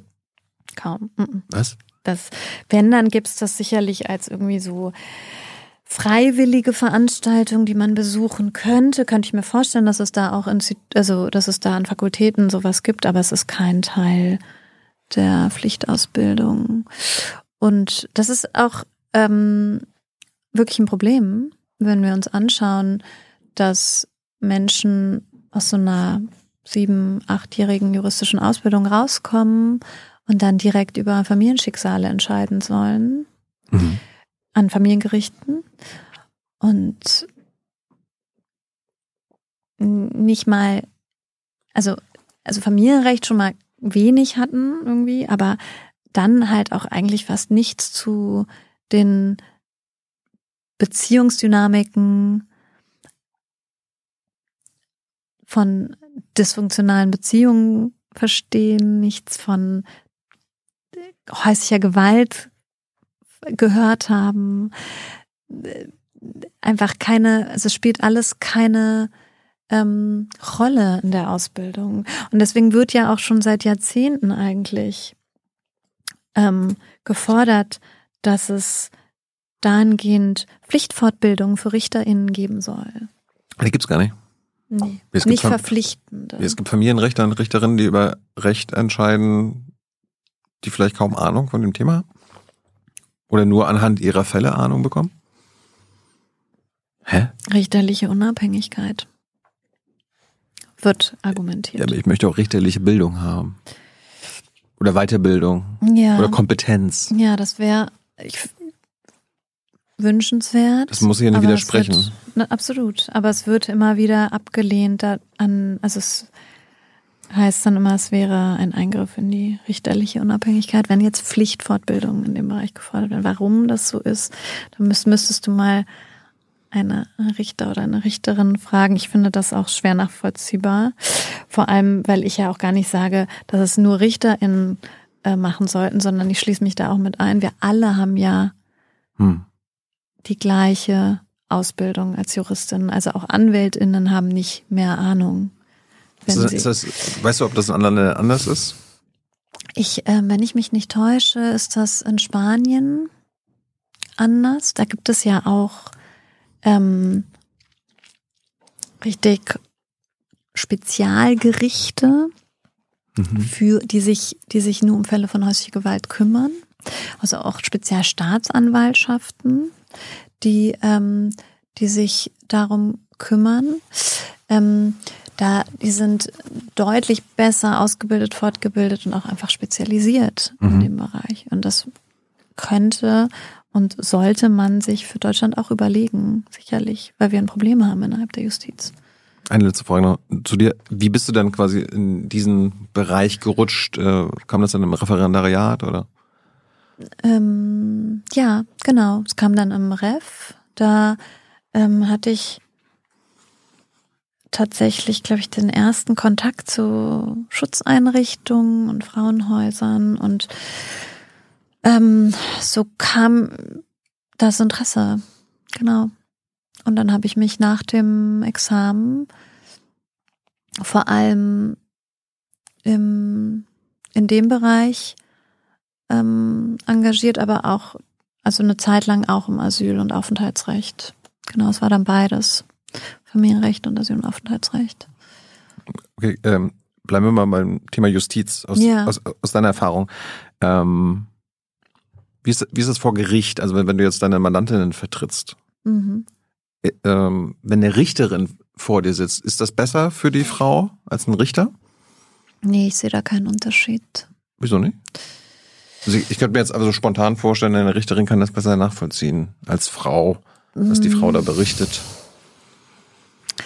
Ich, also, es fällt mir schwer, das so zu pauschalisieren, mhm. weil ich ähm, tatsächlich die Erfahrung eher mache, dass, also, also ich habe das Gefühl, dass RichterInnen gerade aufgrund diesem Neutralitätsgedanken, dass sie auf keinen Fall den Anschein erwecken wollen, nicht neutral zu sein, ähm, in manchen Konstellationen gerade als Frau irgendwie dazu neigen, dagegen zu, also gegen dieses Bild zu steuern, genau das, was du gerade gesagt hast, ne? Dass sie als Frau ja möglicherweise sich besser in die Frau hineinversetzen können. Mhm. Und das führt meiner Meinung nach ähm, zu fast noch nachteiligeren Entscheidungen für die Betroffenen. Wieso? Weil sie, weil dieses Gegensteuern irgendwie auch dazu führt, dass sie die Gewaltsituationen der Betroffenen nicht sehen. Mhm. Also weil ja generell wir das Problem an Familiengerichten haben, also egal ob es jetzt nur eine Frau oder ein Mann ist, der da entscheidet, mhm. dass Partnerschaftsgewalt in Kindschaftsverfahren, also eigentlich in fast allen Verfahren, außer bei den Gewaltschutzverfahren, ähm, keine Rolle spielt oder kaum gesehen wird. Es geht wenn wir uns jetzt beispielsweise, soll ich mal ein Beispiel bilden? Also wenn sich Klar. eine Frau von einem Mann trennt und sie haben gemeinsame Kinder, dann geht es häufig bei der Trennung ähm, darum, wie die Kinder betreut werden sollen. Also wo sollen sie leben? Wie sollen sich die Besuchsrechte gestalten? Also wie soll der Vater die Kinder sehen, beziehungsweise wie soll die Mutter die Kinder sehen und so weiter. Mhm. Das ist bei Paaren, die sich einvernehmlich trennen, die sich vielleicht streitig trennen, aber in denen es in den, den Partnerschaften, in denen es keine Gewalt gibt, ist das ist das kein großes Problem. Da findet man dann irgendwie eine Vereinbarung. Da braucht man keine Anwälte und muss, muss nicht vor Gericht gehen. Genau. Mhm. Bei manchen muss man trotzdem auch vor Gericht gehen, wenn es dann irgendwie so harmlose Streitigkeiten sind, ja. Aber ähm, wenn es um gewaltvolle Partnerschaften geht, also wenn ein, wenn der Partner Gewalt ausgeübt hat über Jahre und das Kind diese Gewalt miterlebt hat, dann ähm, spielt in solchen Verfahren in der Regel die Gewalt des Partners für die Kindschaftsverfahren, also Sorgerecht, Umgangsrechtsverfahren, spielt diese Gewalt keine Rolle. Dann, Wieso? Ja, weil dann wird immer gesagt, na ja, gut, das ist jetzt in der Vergangenheit gewesen. Jetzt ist ja, jetzt haben sie sich ja getrennt. Jetzt ist, ist vorbei ja die mit der Ge- Gewalt. Jetzt ist die Ver- Gewalt vorbei. Jetzt müssen wir nach vorne schauen und gucken, dass wir für das Kind so schnell wie möglich Normalität wiederherstellen. Das heißt, Normalität heißt auf jeden Fall Umgang zu beiden Elternteilen, ausnahmslos. Ist das kindeswohldienlich? Und ähm, dabei wird überhaupt nicht berücksichtigt, was das dann letztendlich für das Leben der Frauen und für das Leben der Kinder bedeutet. Was dann? Es bedeutet, dass mh, Frauen immer wieder bei den Umgangsübergaben auf den gewalttätigen Ex-Partner treffen, dass sie in diesen Situationen destabilisiert werden, dass sie, dass es sein kann, dass er in dieser Situation sie bedroht, sie beleidigt vor dem Kind, sie im schlimmsten Fall ihr Gewalt antut. Ähm, das wird das ist, ich, ich habe das Gefühl, das ist Teil des Lebensrisikos der Frau. Das muss sie halt dann aushalten, damit das Kind auf jeden Fall den Umgang zum Vater hat. Also es wird dann getrennt, die, die partnerschaftliche Ebene, Genau. wo Gewalt dann herrscht, Mhm. von der Elternebene. Genau. Wir kommen, wir, es gibt manchmal wirklich so Situationen, in denen ähm, wir bei Gericht sitzen und dann wird ein Gewaltschutzverfahren verhandelt. Das heißt, die Richterin oder der Richter sagt, okay, ähm, da ist wirklich eine Gefährdungssituation, da gibt es eine Bedrohung. Das heißt, er soll sich ihr nicht mehr nähern Mhm. auf 50 Meter. Er darf die Wohnung nicht mehr betreten und so weiter. Und dann gibt es den Beschluss und dann öffnet die Richterin oder Richter die nächste Akte. Also es ist das, die gleiche Familie, ja. Also und, und dann heißt es, okay, jetzt haben wir den Gewaltschutzbeschluss. Ähm, wie machen wir das jetzt mit dem Umgang? Also wie sieht, soll jetzt der Vater des Kindes Kindesübergaben 50 Meter Entfernung oder was? dann gibt es manchmal die Möglichkeit, den Umgang zu begleiten, also dass SozialarbeiterInnen dann dafür zuständig sind, diese Übergabe zu machen, beziehungsweise dass die Frau dann in eine Kinderschutzeinrichtung geht und das Kind dort abgibt und dann wartet und dass sie sich halt nicht über den Weg laufen. Ähm, aber es gibt auch Situationen, also Fälle, in denen es dann heißt, naja, der Gewaltschutzbeschluss, der gilt halt außer äh, bei den Umgangsübergaben. Da ist, gilt er dann nicht. Hä? Ja, das ist völlig absurd. Ähm, das äh, ganz kurz nochmal zu diesen Umgangsbegleitung, Ja. weil das ist, äh, viele denken jetzt wahrscheinlich, na gut, das ist ja eine ganz gute Lösung. Das Problem bei diesen Umgangsbegleitungen ist, dass die immer zeitlich befristet sind. Ne? Also das heißt, diese Form der Begleitung gibt es dann vielleicht drei Monate oder sechs Monate, weil es geht ja um Geld. Das sind ja staatliche Gelder. Das ist ein Teil der Kinder- und Jugendhilfe. Ähm, die Jugendämter zahlen. Die haben kein Interesse daran, für ewig zu zahlen. Völlig nachvollziehbar. Das heißt, perspektivisch muss aus diesem begleiteten Umgang ein be- unbegleiteter Umgang werden. Das heißt, die müssen dann wieder aufeinandertreffen irgendwann nach drei, fünf, sechs Monaten.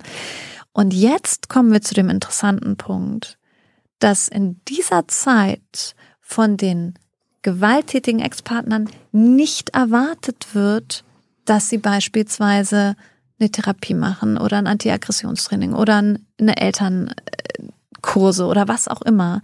Also ich weiß nicht, also ich, ich, ich verstehe einfach nicht, was die Familiengerichte sich da vorstellen, dass sich diese, dieses Gewaltpotenzial, dieses Aggressionspotenzial, dass sich das dann einfach innerhalb von drei Monaten so in Luft auflöst. Du sag mal, Kira, ganz unter uns, du bist die Jüngste hier. Ja, Warum arbeitest du hier eigentlich? na, weil wir das beste Journalismusformat in Deutschland sind und weil hier keine Werbung läuft. Und woher kommt die Kohle für dein Gehalt?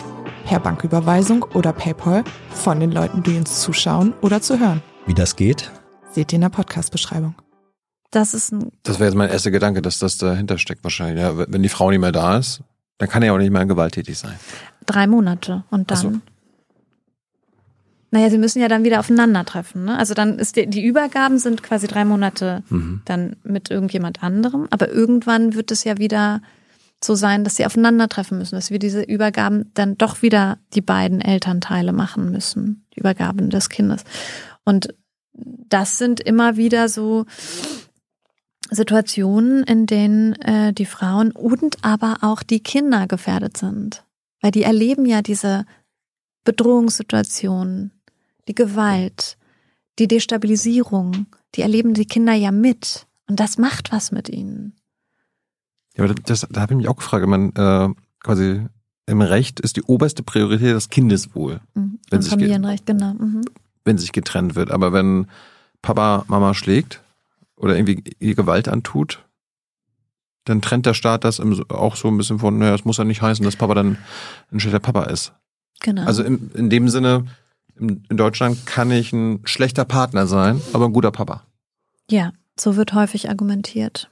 Also es heißt wirklich häufig in den familiengerichtlichen Verfahren, wenn wir sagen, wir müssen den Umgang erstmal ausschließen, das wird so gut wie nie durchgesetzt. Ja. Also der Umgangsausschluss geht fast nie durch. Aber wenn wir das anführen, dann kommt häufig, naja gut, ähm, Gewalt gab es vielleicht, vielleicht auch nicht. Das können wir ja jetzt eh alles nicht mehr nachweisen. Ähm, aber in jedem Fall, selbst wenn es sie gab, ist er ja nicht unbedingt, heißt es ja nicht, dass er, nur weil er ein schlechter Partner war, ein schlechter Vater ist. Dabei ist es so. Und gleichzeitig, naja, wir wissen halt, dass Kinder, die Partnerschaftsgewalt miterleben, später im Leben ein deutlich größeres Risiko haben, selbst von Partnerschaftsgewalt betroffen zu sein. Hm. Es gibt sogar Zahlen dazu, dass sie tatsächlich ein größeres Risiko haben, selbst Täter zu werden. Und da beginnt für mich die echte Prävention. Wir müssen bei den Jüngsten beginnen, damit die Gewalt auch aufhören kann. Das habe ich früher schon mal gehört. Also wenn, wenn man selbst als Kind geschlagen wurde, dann ist es wahrscheinlich, dass man selbst sein Kind dann auch schlägt. Ich weiß nicht, ich finde Oder- es oder immer ein bisschen schwierig, das so zu ver... Also ich möchte gar nicht gerade Das kann eine Ursache Ja, sein. ja, Eine also es Ursache. kann sicherlich das Risiko nochmal erhöhen. Es gibt natürlich viele, die dann auch äh, sehr reflektiert an sich arbeiten und das auch lösen, diese traumatischen Erlebnisse.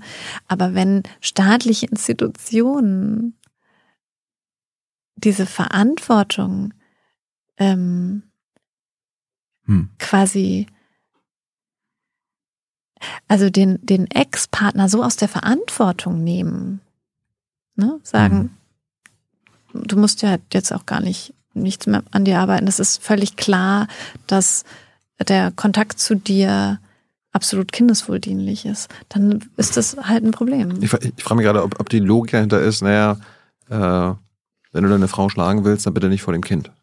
Weil wenn du ein guter Papa sein willst, mach's heimlich vor dem Kind. Das könnte man, ja. Also auf jeden Fall, egal wie man das deutet, ist das eine absolute Verharmlosung der, der Gewalt, auch für das Kind, weil das Kind erlebt ja auch, dass dem gewalttätigen Vater keine Grenzen gesetzt werden. Das macht ja auch was mit einem Menschen, wenn so ein kleiner Mensch irgendwie miterlebt, der Papa hat die Mama geschlagen und da nichts passiert irgendwie. Der muss gar nicht, der muss sich nicht mal richtig entschuldigen. Ist es vor Gericht von Vorteil, zynisch gesprochen, wenn der Papa auch das Kind schlägt? Also macht das die Sache einfacher? Für meine Mandantin. Ja. Ja. Ich denke schon, aber auch nicht in allen Fällen. Also ich hatte auch schon Fälle, da ähm, wurde auch das nicht ernst genommen. Das kann man gar nicht so klar benennen, aber es ist sicherlich nochmal äh, leichter zu argumentieren, dass es eine Gefahr des Kindeswohls ist, wenn ein Elternteil ein Kind misshandelt. Völlig klar. Ich habe ich hab ins bürgerliche Gesetzbuch geguckt Mhm. zu den Grundsätzen elterlicher Sorge. Da heißt es in Paragraph 3, zum Wohl des Kindes gehört in der Regel der Umgang mit beiden Elternteilen. Mhm. Okay, also der Staat sagt, das Kind soll eigentlich immer mit Papa und Mama. Genau. Also wenn es jetzt in dem Und Fall, darauf ma- berufen sie sich halt immer. Ne? Ja. also beide Elternteile können ja auch zwei Frauen sein oder zwei Männer, klar, Ja. aber äh, es geht Ja. ja bei häuslicher Gewalt, Gewalt gegen Frauen zu Häufig. fast immer. Um diese Männer. klassische, ja. Äh, woher kommt das? dass es zum Wohl des Kindes gehört, äh, dass es der Umgang mit beiden Elternteilen ist. Also wo, was ist da die Ursache? Wissen wir das? Das ist diese ganz, ich, das sind jetzt nur Vermutungen, aber Das ich Kind denke, braucht das ist immer halt so, seinen Vater. Ja, es ist halt immer, also diese sehr, dieses sehr klassische Bild der heteronormativen Kleinfamilie, die Mhm. so sehr stark gesellschaftlich verwurzelt ist. Mhm. Ähm, es ist auch immer ganz interessant, weil es geht ja auch immer um biologische Elternschaft, ne? Das ist ja auch ganz spannend. Mhm. Also es geht ja nicht um soziale Elternschaft, sondern um biologische. Der soziale Vater hat ja keine Rechte beispielsweise. Hm, nicht so. Genau. Und es geht halt um den biologischen Vater. Und das Interessante dabei ist auch, dass ähm, ich es häufig auch erlebe, dass Väter teilweise verschwinden über Monate, über Jahre, sich überhaupt nicht kümmern, kein Interesse zeigen, ähm, keinen Unterhalt zahlen und dann irgendwann wieder auftauchen nach ein paar Jahren und sagen, so, ich bin jetzt wieder da, ich möchte jetzt den Kontakt zu meinem Kind haben. Dann sagt der Staat, okay. Und dann sagt das Jugendamt, na ja, gut, also die sind natürlich nicht so, dass sie sagen sofort wieder, dann müssen wir da versuchen, das anzubahnen. Dann gibt es ein familiengerichtlich, also dann kann er familiengerichtliche Verfahren anleiern. Und ähm, ja, die Gerichte geben den Vätern immer auch, also da ist immer diese Tür auf dafür, dass sie den Umgang wieder ausüben können, weil es ist ja kindeswohldienlich, wenn ein Kind Kontakt zu beiden Elternteilen hat. Ich lese den Satz nochmal vor. Zum Wohl des Kindes gehört in der Regel der Umgang mit beiden Elternteilen. Was heißt jetzt als juristisch gesehen in der Regel? Ja, da könnte man natürlich, Das ist eine Regelvermutung. ja, genau, natürlich sagen, es gibt sicherlich auch Ausnahmefälle, in denen es eben nicht so ist, aber die Regel ist, dass es so, dass es kindeswohldienlich ist. Es ist super schwer, da was ähm, äh, tatsächlich ist das so eine Vorschrift, die es wahnsinnig, wahnsinnig schwer macht, den Umgang in diesen Gewaltbeziehungen zu ähm, auszuschließen. Deswegen gibt es auch Forderungen, dass man diese Vorschrift verändern sollte, dass man schreiben könnte, ich, ich meine gut, ähm, das hat mir da jetzt, weiß jetzt nicht, wie, wie man das, aber man könnte beispielsweise einfügen, dass es kindeswohldienlich ist, außer in Fällen von häuslicher Gewalt Mhm. oder in Fällen von Partnerschaftsgewalt. Dazu gibt es auch, ähm, haben sich auch bestimmte Verbände positioniert. Der DJB hat dazu auch was geschrieben, also der Deutsche Juristinnenbund hat dazu was geschrieben. Also es gibt da auch ähm, Forderungen zu, dass man da äh, die Gesetze ändern könnte. Was wäre denn eine Ausnahme der Regel und wie, wie, wie kommt die zustande? Also muss der, muss der Vater irgendwie verurteilter äh, Ja, Straftäter sein? Oder, Das ist oder, genau oder, oder, das. rei- oder reicht eine Anzeige der Frau? Ja, das wäre wahrscheinlich dann in der Praxis der Knackpunkt, dass man gucken müsste. Ähm, es ist halt eine Verurteilung. Die gibt, Das- ich, ich habe das jetzt, ich, ich- ich, habe gesehen, es, äh, gelesen, es, die gibt es eine Verurteilung, gibt es nur in 3,9 Prozent Ja. aller Fälle. Das ist Vier das von wird 100. nicht äh, reichen. Das ist natürlich, weil viele erstmal, also gu- guck mal, wir sprechen ja auch von bei einer Verurteilung muss ja die Frau erstmal Strafanzeige und Strafantrag gestellt haben. Bei mir stellen 99 Prozent der Frauen überhaupt gar keine Strafanzeige. Wieso? Weil Sagst du denen das nicht? Oder? Doch, ich sage Ihnen das. Ich, ich rate Ihnen zu nichts. Ne? Ich erkläre Ihnen Ihre Möglichkeiten. Aber ich sage jetzt nicht, du musst jetzt eine Strafanzeige stellen. Warum nicht? Du bist, doch, du Weil- bist doch denn juristische Beraterin als Anwältin, oder? Ja, aber weil ich da eine Frau sitzen habe, Mhm. Die sich gerade aus einer gewaltvollen Beziehung getrennt hat, wahrscheinlich jahrelang misshandelt wurde auf physischer oder psychischer Ebene, die gerade einen Frauenhausplatz sucht oder irgendwo untergekommen ist und eine Wohnung sucht, die gerade ihr komplettes Leben organisieren muss, die gerade gar nicht weiß, wovon sie sich finanzieren soll, häufig. Also die komplett irgendwie sie, also den Job auch aufgeben musste, weil sie musste den Wohnort wechseln, so eine Sachen. Ja, also da sind Personen, die müssen gerade ums Überleben kämpfen. Die haben auch Kinder, um die sie sich sorgen müssen. Das heißt, sie müssen gesund und stabil bleiben irgendwie. Ähm, und denen dann auch noch zu raten, so mach mal jetzt eine Strafanzeige und geh mal äh, durch dieses Ermittlungs- und Strafverfahren, wenn ich weiß, was das auch für einen Stress für sie bedeutet, was sie da teilweise auch erleben. Ähm, wobei ich jetzt keine Strafrechtlerin bin, aber was ich immer so mitbekomme von meinen KollegInnen, ja, und auch von den Mandantinnen teilweise, dann muss ich ganz ehrlich sagen, kann ich Ihnen nicht mit gutem Gewissen dazu raten. Aber es ist doch krass, also wenn, wenn nur in ein von 100 Fällen häuslicher Gewalt oder Gewalt gegen Frauen Anzeige erstattet wird und von diesen Anzeigen nur 3,9 Prozent der Fälle zu einer Verurteilung führen. Mhm. Das ist ja dann im Promillebereich. Ja, Also, das Dunkelfeld ist enorm. also ich als gewalttätiger Mann, äh, da ist die Wahrscheinlichkeit unfassbar. Also da ist es wahrscheinlich, äh, ja, boah. das Dunkelfeld ist enorm. Wir reden ja bei den Zahlen auch immer nur vom Hellfeld. Okay, also das, was wir wissen. Was wir was wissen, was wir die sicher wissen. Anzeigen. Eine die Dunkelziffer erst- gibt's wahrscheinlich auch noch. Natürlich. Und dazu müsste es eigentlich auch endlich mal repräsentative Umfragen geben. Die letzte war vor, wurde vor 20 Jahren durchgeführt, die letzte Studie dazu. Das Dunkelfeld wurde vor 20 Jahren erhellt. Seitdem nicht mehr. Aber jetzt habe ich gehört, ist irgendwas in Auftrag. Irgendwas. Also so eine Erhellung des Dunkelfelds dazu. Ihr habt noch circa 20 Minuten Zeit, Hans eure Fragen zu geben, ähm, was ihr von Ascha wissen wollt zum Thema häusliche Gewalt. Gott, das ist Gewalt. schon so schnell. Ja, okay. Wow. ja, Das ging schnell. wir sind jetzt über 80 Minuten schon dabei. Cool. Ja. Ähm, Gibt es denn zumindest besseren, Fra äh, besseren Schutz für Frauen, die ähm, sich von ihrem Mann trennen wollen, die vielleicht häusliche Gewalt erfahren oder andere Formen der Gewalt, wenn sie keine Kinder haben? Ist denn alles besser?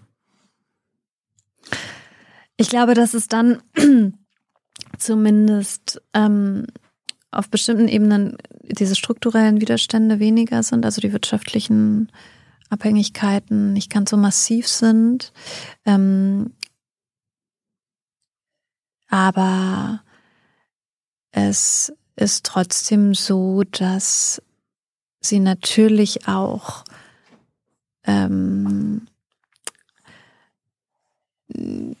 nicht vor Stalking oder vor Femiziden geschützt sind, weil so ein Gewaltschutzbeschluss allein, das ist ja auch nur ein Stück Papier. Ne? Wir können also ähm, die Frauen mit einem Gewaltschutzbeschluss oder mit einem Frauenhausplatz irgendwie eine Zeit lang schützen, Mhm. aber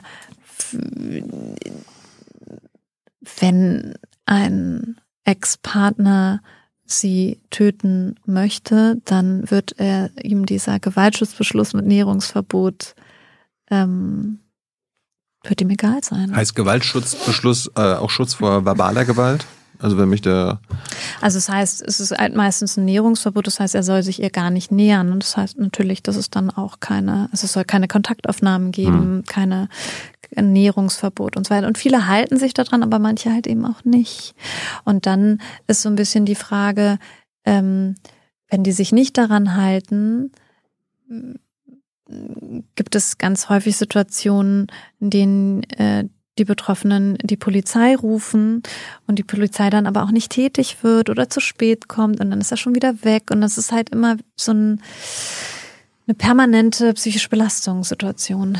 Also es ist nicht, nein, was der, das Ergebnis ist, auch Frauen, die keine Kinder haben, werden nicht super vor Gewalt geschützt.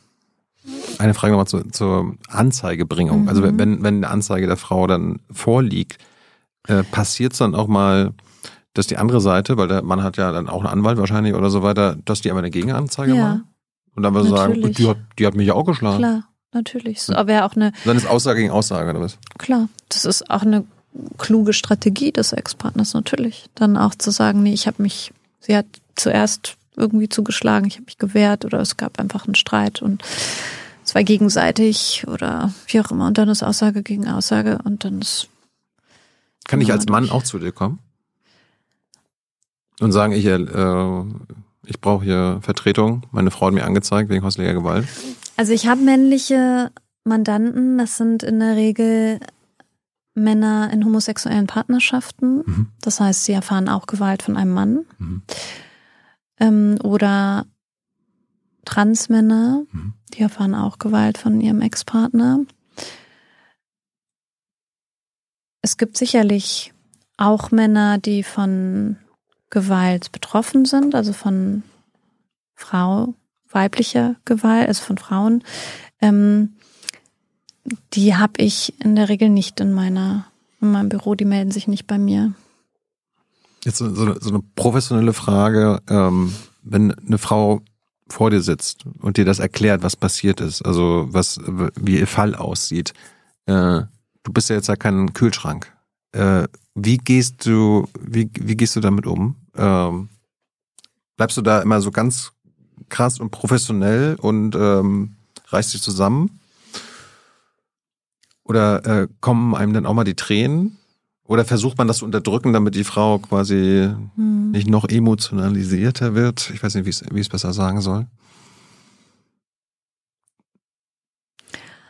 Weißt du, was ich meine? Ja. Ich glaube, ähm, in den meisten Fällen, es berührt mich, natürlich berührt es mich. Es ist völlig klar, dass es mich berührt. Aber ähm, wir lachen meistens sehr viel. Bei so einem traurigen so, Thema. Ja, es ist wirklich so. Ich habe gerade echt darüber nachgedacht, wie die Ver Beratungen so laufen. Und irgendwie sind sie zwar traurig, aber sie sind auch irgendwie fröhlich, weil die Mandantinnen kommen ja häufig in einer Situation, in der es zwar schwierig ist, aber sie haben diesen Schritt meistens halt schon gemacht. Ne? Sie sind halt schon weg von ihm. Sie haben so ein, schon so ein Stück Freiheit zurückgewonnen. Hm.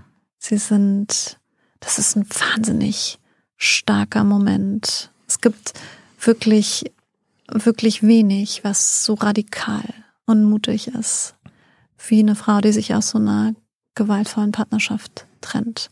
Ist man eigentlich als Frau besser oder schlechter geschützt, wenn man verheiratet ist?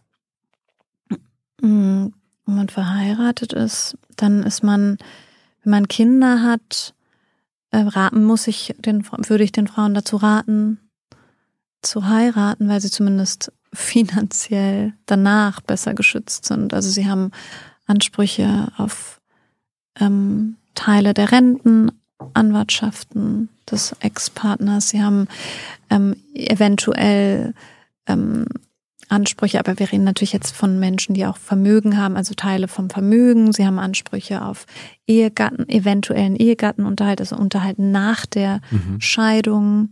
Das sind Ansprüche, die Frauen, die nicht verheiratet sind, nicht haben.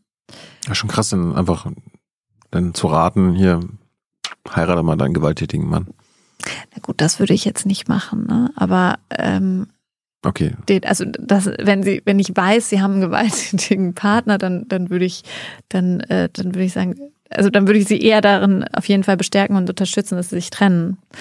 Aber es ist ganz interessant, weil der Staat natürlich durch diese Anreize Frauen in ähm, in Ehen drängt. Ne? Also es ist deutlich schwieriger, sich in Deutschland gegen eine Ehe als für Ja. eine Ehe zu entscheiden, weil sie einfach viel attraktiver ist auf so vielen Ebenen. Und gleichzeitig kommt das Familienministerium in einer Studie dazu, dass die Ehe für Frauen existenzbedrohend ist. Aufgrund dieser wirtschaftlichen Abhängigkeiten, Geschlechterrollen, die sich dann manifest, also zementieren. Gibt es irgendwie Zahlen, dass es, äh, dass es mehr Gewalt in der Ehe gibt als in Nicht-Ehen? Oh nee, das da glaube ich, gibt's keine machen, gibt's keine Unterschiede. Aber ich, das weiß ich nicht. Okay. Ich, ich, ich hatte auch gefragt, weil es gibt ja auch, wenn wir jetzt ähm, auf auf den, auf die, die, den Migrantenblick gucken, Mhm. Aufenthaltserlaubnisse basieren ja Mhm. unter anderem für Frauen darauf, dass sie mit einem Mann verheiratet sind. Mhm. Welche Probleme bringt das dann mit sich, wenn dieser Mann gewalttätig ist? Ähm, danke, dass du das ansprichst. Das ist total wichtig, finde ich, dieser Bereich, weil er so deutlich macht, Du musst irgendwie so dass drei Jahre verheiratet deutsche sein. Gesetze genau diesem Partner so viel Macht verleihen, weil sie nämlich, sie muss drei Jahre mit ihm verheiratet sein, beziehungsweise mit ihm in einer ehelichen Lebensgemeinschaft leben, zusammen in einer Wohnung, bis sie dann ähm, Anspruch auf eine eigenständige Aufenthaltserlaubnis hat. Wenn sie sich vor Ablauf dieser drei Jahre trennt, dann hat sie in bestimmten Konstellationen trotzdem auch Anspruch auf eine eigenständige Aufenthaltserlaubnis, beispielsweise wenn häusliche Gewalt geherrscht hat. Aber das Problem ist, dass das kein sicherer, also das ist kein sicherer Anspruch. Da gibt es eine Ermessens, ähm, äh, da, da kann da, da, ähm, da kann die Ausländerbehörde, die darüber entscheidet, hat einen Ermessensspielraum. Das heißt, die kann auch sagen, mh, nee, äh, glaube ich dir jetzt nicht mit der häuslichen Gewalt. Ähm, du tut mir leid, der Härtefall gilt hier für dich nicht. Du wirst, du musst trotzdem ausreisen. Du wirst Sie wird halt ausgewiesen. Das bedeutet in der Praxis, dass Mandantinnen vor mir sitzen und ähm, den muss ich dann sagen, du kannst dich jetzt trennen und ich wünsche mir, dass du dich wirklich trennst, weil du erlebst hier Gewalt. Und ich werde auch alles versuchen, damit du hier in Deutschland bleiben kannst und eine eigenständige Aufenthaltserlaubnis bekommst. Aber ich kann es dir nicht garantieren und ich kann es dir nicht versprechen. Und die Betroffene muss sich dann entscheiden, ob sie das Risiko eingeht, zurückkehren zu müssen Hm. oder ob sie bei dem gewaltvollen Partner bleibt. Es gibt einen krassen Fall bei dir im Buch als Beispiel. Da wird, der, wird eine Frau in diesem Zusammenhang Opfer ihres Mannes. Sie trennt sich und am Ende verliert sie sogar die Kinder, weil die Kinder ins Pflegeheim kommen. Ja. Wie kann sowas passieren? Na, das ist, das ist einer meiner schlimmsten Fälle, die ich hier begleitet habe. Ähm, mh. das hat aber jetzt nichts mit dem eheabhängigen Aufenthalt zu tun. Ne? Okay. Das war, das ist jetzt ein Fall, ähm, da hat das Jugendamt versagt. Und da war das so, dass die ähm, Kinder in Obhut genommen wurden, weil gesagt wurde, es Gewalt gegen Frauen oder Gewalt, äh, innerhalb der Partnerschaft ist eine Kindeswohlgefährdung, haben wir ja besprochen, ist es ja auch. Mhm. Und dann wurden sie aber nicht zurückgeführt zu der Mutter, als sie sich getrennt hat. Ähm, und da beginnt es nämlich rechtswidrig zu werden. Und da hat dann das Jugendamt argumentiert, dass sie sich erstmal eine Wohnung suchen soll. Und dann vergingen Monate. Das ist auf jeden Fall kein Grund, die Kinder nicht zurückzuführen. Mhm. Und dann hieß es, naja, jetzt sind sie ja schon so lange bei den Pflegeeltern und die können ja so gut Deutsch. Oder die können ja Deutsch. Sie konnte zu dem Zeitpunkt nicht so gut Deutsch. Die können die Kinder besser erziehen, besser fördern. Das ist kein, das reicht nicht aus, um Kinder in Obhut zu nehmen.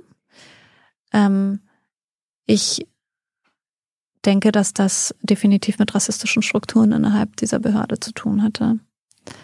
Ich kann das nicht, natürlich kann man sowas nicht beweisen, aber äh, dass, dass Rassismus, Misogynie, Diskriminierung nicht vor staatlichen Institutionen Halt macht, ist völlig klar.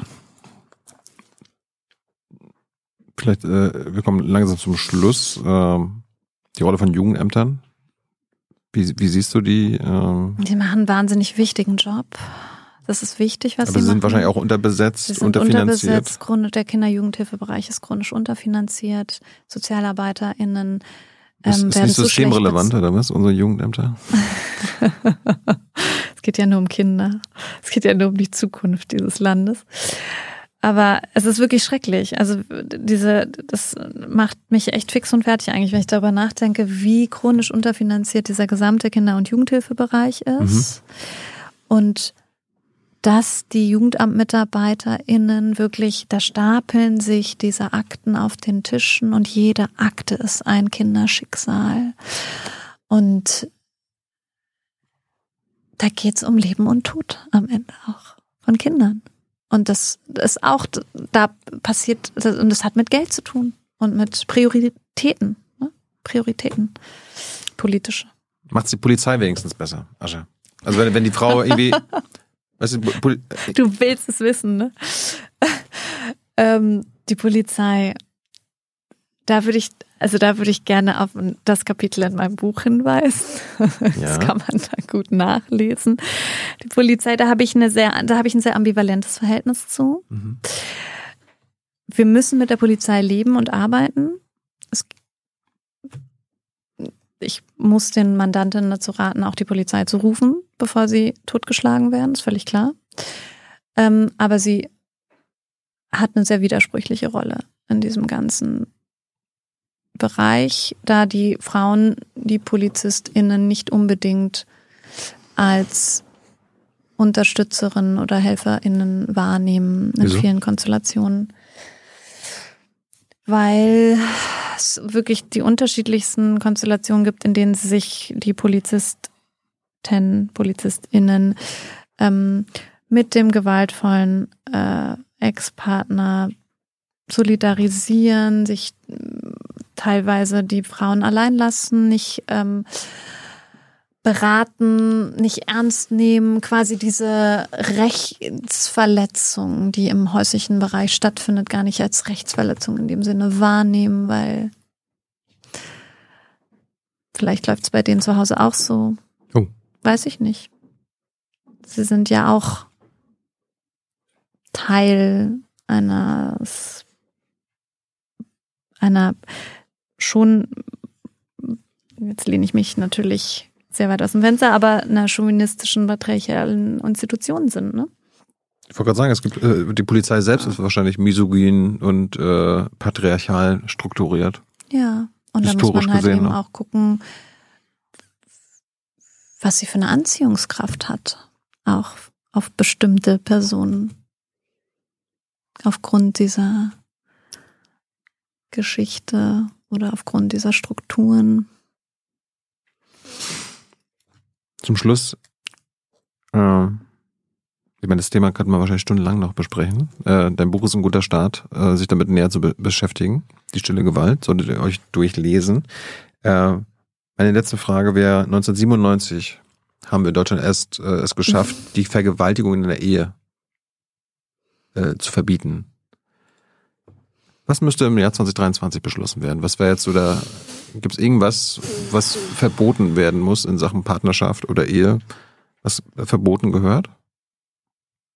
Ich, Gewalt gehört verboten insgesamt. Die Partnerschaftsgewalt gehört verboten. Wir dürfen, das ist nicht normal. Das ist kein Gesetz, dem wir uns unterwerfen müssten. Es ist nicht, wir müssen anfangen, diese Normalität in Frage zu stellen, diese, diese Verhältnisse, diese Machtverhältnisse, die dazu führen, diese Abhängigkeitsverhältnisse, die dazu führen. Das gehört alles verboten. Wir müssen uns Systemfragen stellen.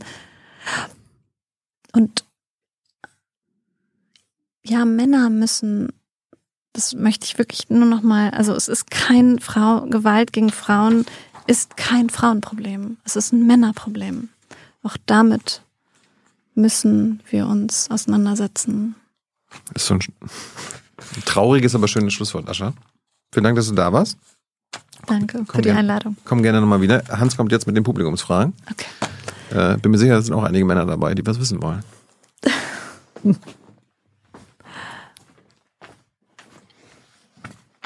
Hi Ascha, Nein.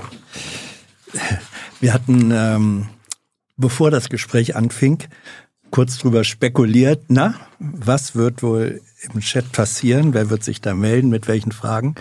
Was vermutest du jetzt aufgrund äh, oder vor dem Hintergrund des Gespräches, das du mit Thilo hattest, was da im Chat und wie gefragt wurde? Ah, Ich glaube, dass es wird eine bunte Mischung sein aus äh, Betroffenen, die sich irgendwie gemeldet haben vielleicht. Oder aber auch Menschen, die wissen wollen, was sie machen können, damit es äh, vielleicht auch im privaten Bereich irgendwie, dass sie da irgendwie helfen können, wie sie da helfen können. Vielleicht gibt es auch ein paar Männerrechtler, die sich zu Wort gemeldet haben. Ganz gut. das war alles dabei. Ich fange mit, mit einer Frage an, mit der du vielleicht gar nicht gerechnet äh, hättest. Also es gab manche, die gleich von Anfang an ähm, sich äh, unterhalten haben über deine, ich sag's jetzt mal, sanfte, zurückhaltende Art. So. Und da war dann die Frage, gute Güte, wie ist die denn dann eigentlich als Anwältin? Äh, da soll die, die soll kämpfen für ihre Mandantin. Äh, bist du äh, vor Gericht anders? Bist du da tougher oder so? Oder bist du da genau so? Sehr wie jetzt spannend. Schön. Hm? finde es gar nicht so schlecht, so als sanftmütig wahrgenommen zu werden. ähm, ich weiß es nicht. Ich glaube schon, dass ich da, ähm, ich meine, gut, vieles passiert ja auch in Schriftsätzen Mhm. ne, bei Gericht. Ich glaube, ich bin in den Schriftsätzen schon deutlich aggressiver vielleicht? Mhm. oder klarer noch. Ähm, und bei Gericht geht es, ich glaube nicht, dass es darum geht, besonders aggressiv aufzutreten. Es Mhm. geht ja um die Inhalte, die wir irgendwie vermitteln müssen. Es ist ähm, beim Familiengericht nicht ganz so eine Show, wie man sie vielleicht aus dem Fernsehen kennt, Mhm. dass da irgendwie der, weiß ich nicht, Strafverteidiger so ein aggressives Plädoyer hält oder so. Das ist ein bisschen anders an den Familiengerichten. Ähm, so, zu Fragen. Äh, worauf beziehen sich, wird gefragt, beziehungsweise woher kommen die Zahlen, die du auch gleich an, eingangs genannt hast, zum Beispiel jeder, jeden dritten Tag ein Femizid, ein Mord, Mord an einer Frau. Ähm, sind das, wer erhebt diese Zahlen? Sind das globale Daten oder wie belastbar sind die? Steckt eigentlich dahinter? Das ist ähm, für Deu es gilt für Deutschland Mhm. und es gibt jedes Jahr vom BKA Zahlen zu Partnerschaftsgewalt und daher Also kommen die. BKA heißt Bundeskriminalamt, Ja, genau, das heißt, genau. das sind da- das sind offizielle Genau. Daten, die dokumentiert Klar, sind. ja. Und die sind ähm, repräsentativ, die sind äh, umfassend oder sind das nur Natürlich ist das das Hellfeld, ne? Also Ja. das ist das Wichtige daran. Das ist das Hellfeld, wenn wir wenn wir von den ähm, Körperverletzungen beispielsweise sprechen, dann sind das also diese Zahl stündlich 13 Frauen. Das ist das Hellfeld, wie das Dunkelfeld. Hellfeld heißt, die, das sind die Bekannten. Genau, Hm? aber wie das Dunkelfeld aussieht, das ähm, können wir nur ahnen. Mhm. Dann eine Frage, die sowohl von Männern als auch von Frauen mehrfach gestellt wurde. Ich ähm, beginne mit der Frage äh, einer, jedenfalls vom Namen her, weiblichen Fragestellerin. Wie kann ich in meinem kleinen privaten Rahmen Frauen unterstützen, die Gewalt in ihrer Beziehung erleben? Also Frauensolidarität. Ich glaube, es ist ganz wichtig, ähm, den Raum zu geben für mm, also quasi dafür, dass sie sich öffnen kann, dass sie kommen kann immer wieder und sagen und und und und und auch erzählen kann, wie es ihr geht, aber gleichzeitig sie nicht dazu zu drängen, irgendwelche Entscheidungen zu treffen, Mhm. weil das muss sie halt selber machen. Ne? Dieses, man kann ihr nicht dieses Stück Selbstbestimmung dann auch am Ende noch nehmen, ne? Dass sie muss das selber entscheiden, sie muss, ähm, sie muss den Weg am Ende auch selber gehen. Ähm, man kann nur für sie da sein und es versuchen nicht persönlich zu nehmen, dass sie sich mhm. jetzt halt nicht trennt oder dass sie sich nicht, dass sie sich nicht Hilfe, also die Hilfe so annimmt, wie jetzt vielleicht die Person, die gerne Hilfe anbieten ähm, würden, sie auch anbieten. Das ist, glaube ich, ganz wichtig, einfach da zu bleiben, für sie da zu sein, weil ganz, ganz viele Betroffene, eigentlich fast alle, die ich frage, was letztendlich dazu geführt hat, dass sie sich getrennt haben, ja. sagen, es war das soziale Umfeld, es war die Nachbarin, es war die Freundin, es war irgendjemand aus einer Beratungsstelle, die mir diese Kraft gegeben hat. Mhm. Ähm, Aber die Entscheidung muss bei den Betroffenen bleiben. Ja, klar. Und man muss sie auch, auch wenn man solidarisch ist und ja. findet, die müsste doch jetzt eigentlich ja. das und das machen. Ja. Man muss auch dann solidarisch bleiben Klar, und genau. es akzeptieren, wenn die Entscheidung anders ausfällt. Das ist genau die Solidarität, ja. ne? also da mhm. zu sein, egal wie sie sich entscheidet. Mehrfach haben Männer gefragt. Ähm, ich beginne mal mit Fragen, die im Jungen Naiv Forum vorab reingekommen sind. Zum Beispiel ähm, von einem Mann. Was kann ich als Mann tun, beziehungsweise was sind gute Verhaltensweisen, wenn ich im öffentlichen Raum Gewalt gegen Frauen bemerke? Was kann ich tun als Mann, damit Frauen sich im öffentlichen Raum sicherer fühlen? Zum Beispiel nachts von selbst, also ich als Mann, die Straßenseite wechseln oder ähnliches.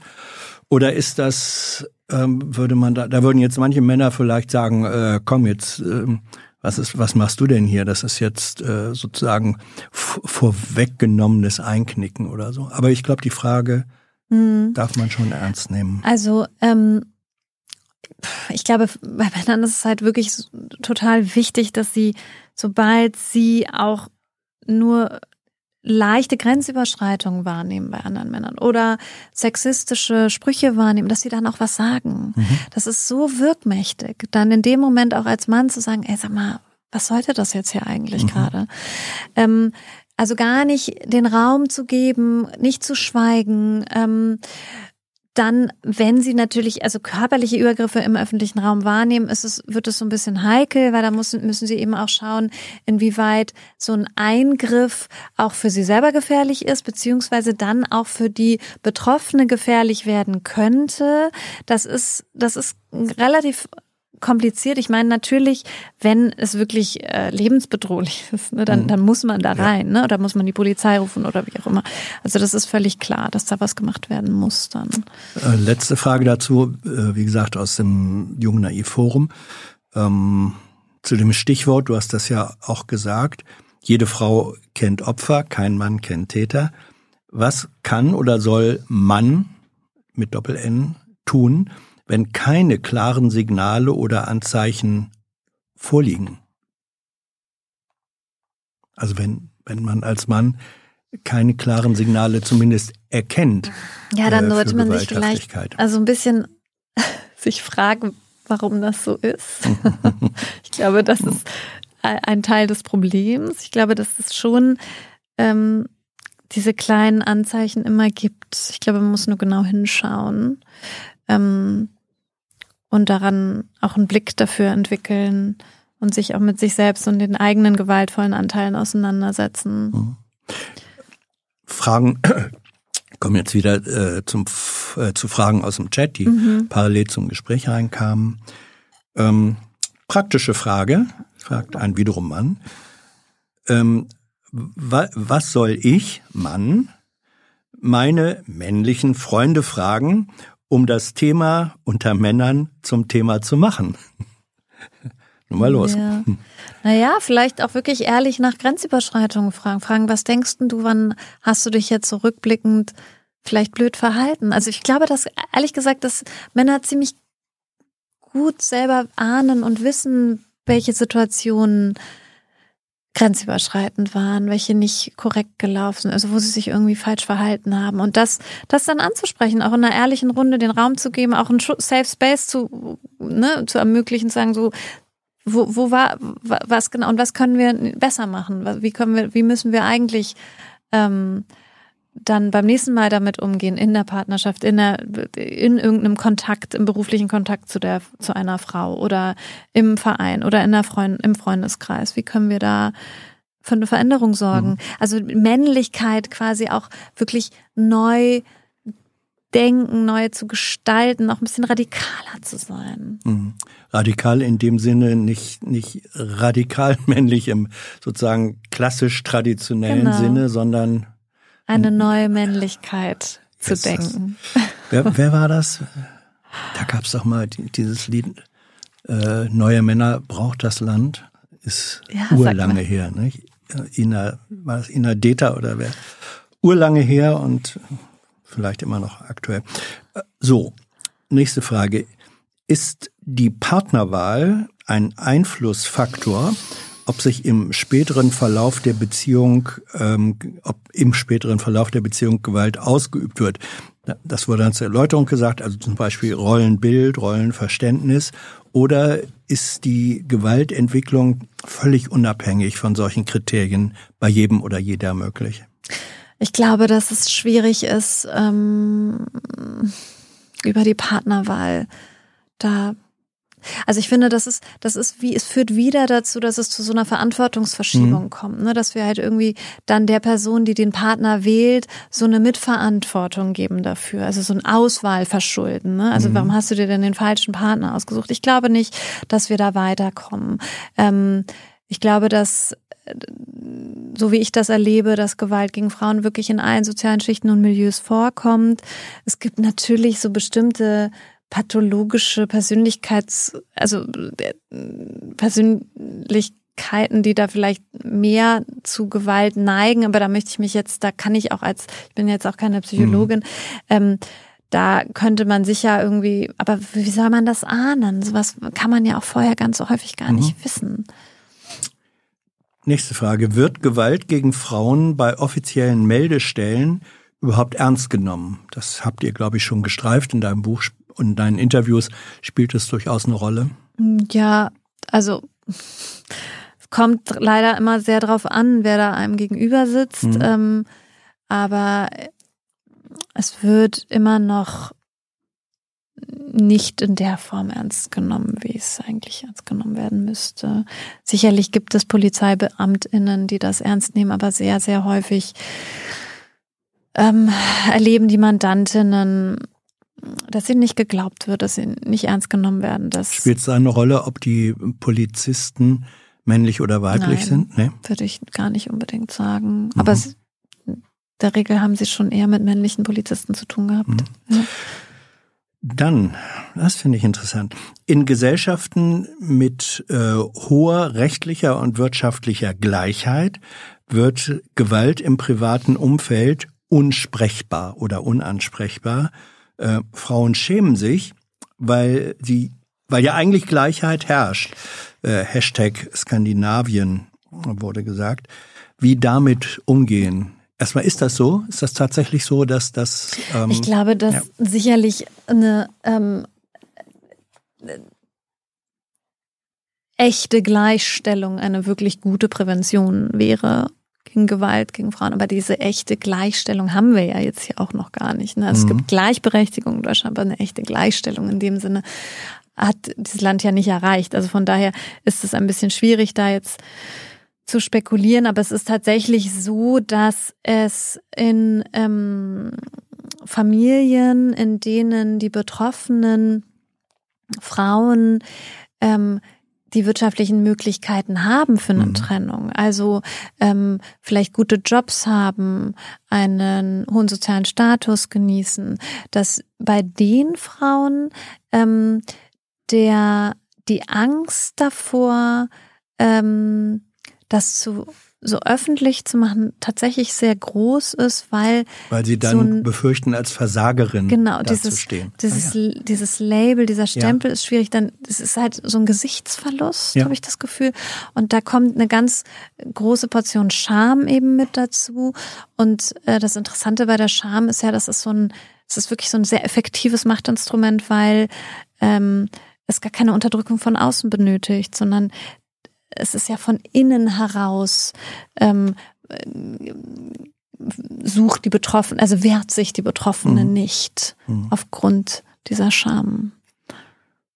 ja, und Wie geht man damit um? Wie, wie ist das zu bekämpfen? Dafür müssen wir eine Sprache für diese, für, für Gewalt finden. Wir müssen mehr darüber sprechen. Es muss irgendwie klar sein, dass es durch alle sozialen Schichten und Milieus geht. Es darf nicht sein, dass immer nur der sozial benachteiligte ähm, Mensch dargestellt wird als Gewalttäter, sondern es ist klar, dass es eben durch alle, also dass alle betroffen sein können. Mhm.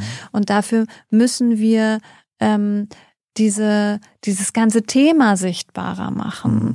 Ich glaube, dass, ähm, dass dieses Schweigen darüber gerade in den ähm, sozial besser gestellten Familien ein ganz, ganz großes Problem ist. Mhm.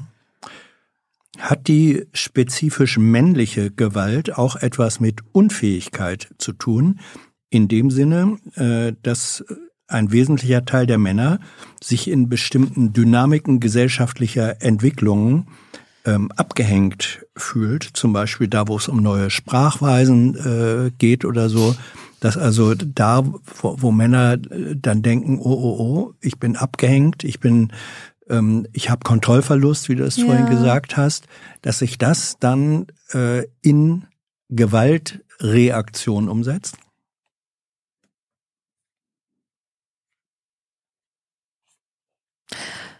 Das ist eine interessante, ich, ja, es könnte sein. Dass ich, ich kann dazu jetzt nicht, also ich kann nicht sagen, ob es richtig oder falsch ist. Ich, ich könnte, also es hört sich für mich jetzt nicht abwegig an. Ne? Also, es, kann, also es gibt, äh, ich, ich hatte mir, während die, die, während ich die Frage äh, notiert habe, ähm, kam mir in den Sinn, ähm, die, die englische Brexit Bewegung ist ja erfolgreich gewesen, wenn man so will, unter dem Slogan Take Back Control. Ja. Äh, das heißt also, wir müssen Kontrolle ja. zurückgewinnen. Offenbar ist das Gefühl von ja, Kontrollverlust, Kontrollverlust ja. ein ängstigendes und eines, Absolut. was dann besondere Dynamik in Gang Absolut. setzt. Das, ja würde hier vielleicht dann auch gelten. Kontroll- und Machtverlust, klar, der immer wieder da über die Gewalt wiederhergestellt. Also sehen wir auch beim Backlash immer, wenn es eben mhm. diese Be Bewegung MeToo gibt oder so, dann kommt mhm. ja immer gleich dieser raue Gegenwind.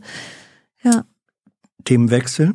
Wie wirkt sich häusliche Gewalt auf möglichen Sorgerechtsstreit aus? Führt sie, wenn sie ähm, festgestellt wird, zu schnelleren Entscheidungen, beziehungsweise mündet sie dann regelmäßig im Sorgerecht für Frauen? Nein. Das Nein? erlebe ich sehr selten. Also, dass das Sorgerecht komplett entzogen wird, passiert ja so gut wie gar nicht. Also bei mhm. häuslicher Gewalt sind beide behalten in der Regel das Sorgerecht. Was manchmal dann eben sein kann, ist, dass die Besuchsrechte ein bisschen eingeschränkt werden, wenn häusliche Gewalt ähm, vorgetragen wird, aber auch das ist nicht immer der Regelfall. Also es ist, wie wir das ja auch mit Thilo schon mhm. besprochen haben, ähm, spielt Partnerschaftsgewalt in Kindschaftsverfahren immer noch ähm, eine zu untergeordnete Rolle. Frage, die daran eigentlich anschließt. Warum werden gewalttätige Männer nicht rechtlich gezwungen auszuziehen?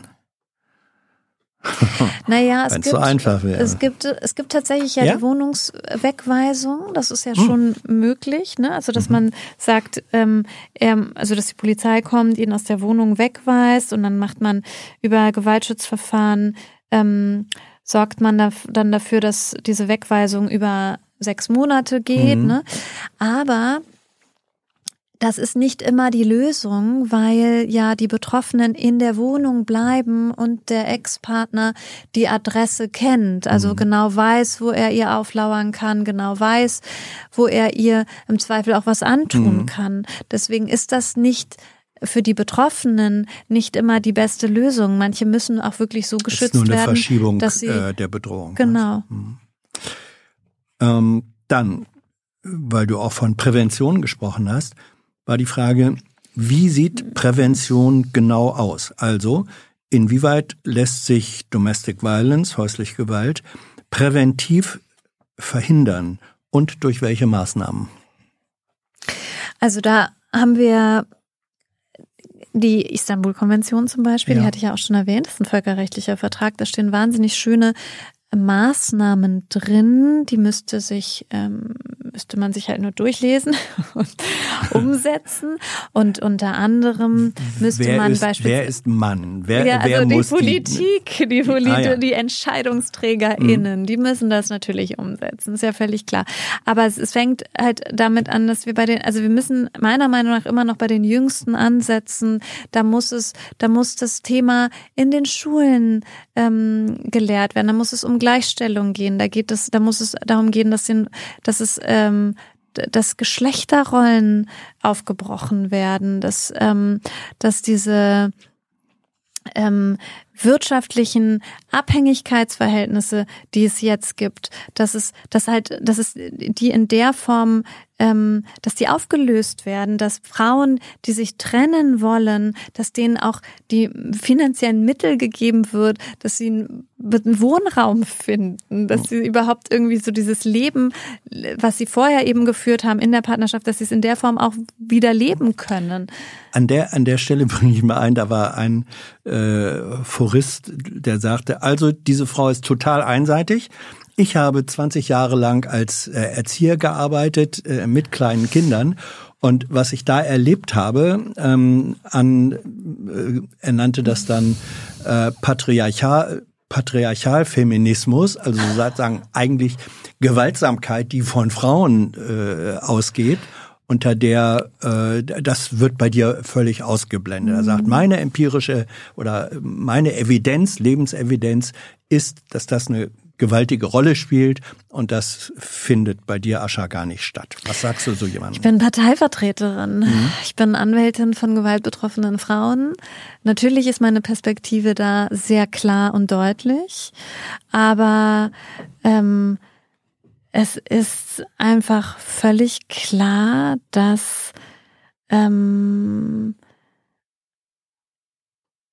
wir in patriarchalen Machtverhältnissen leben, dass es, dass, dass, dass Tötungen von Frauen, dass die nicht zufällig sind, sondern strukturell ähm, bedingt und systemimmanent. Und das können wir ja nicht, wir können ja diese Zahlen nicht wegdiskutieren. Wir können ja nicht wegdiskutieren, dass jeden zweiten bis dritten Tag eine Frau durch ihren Partner getötet wird.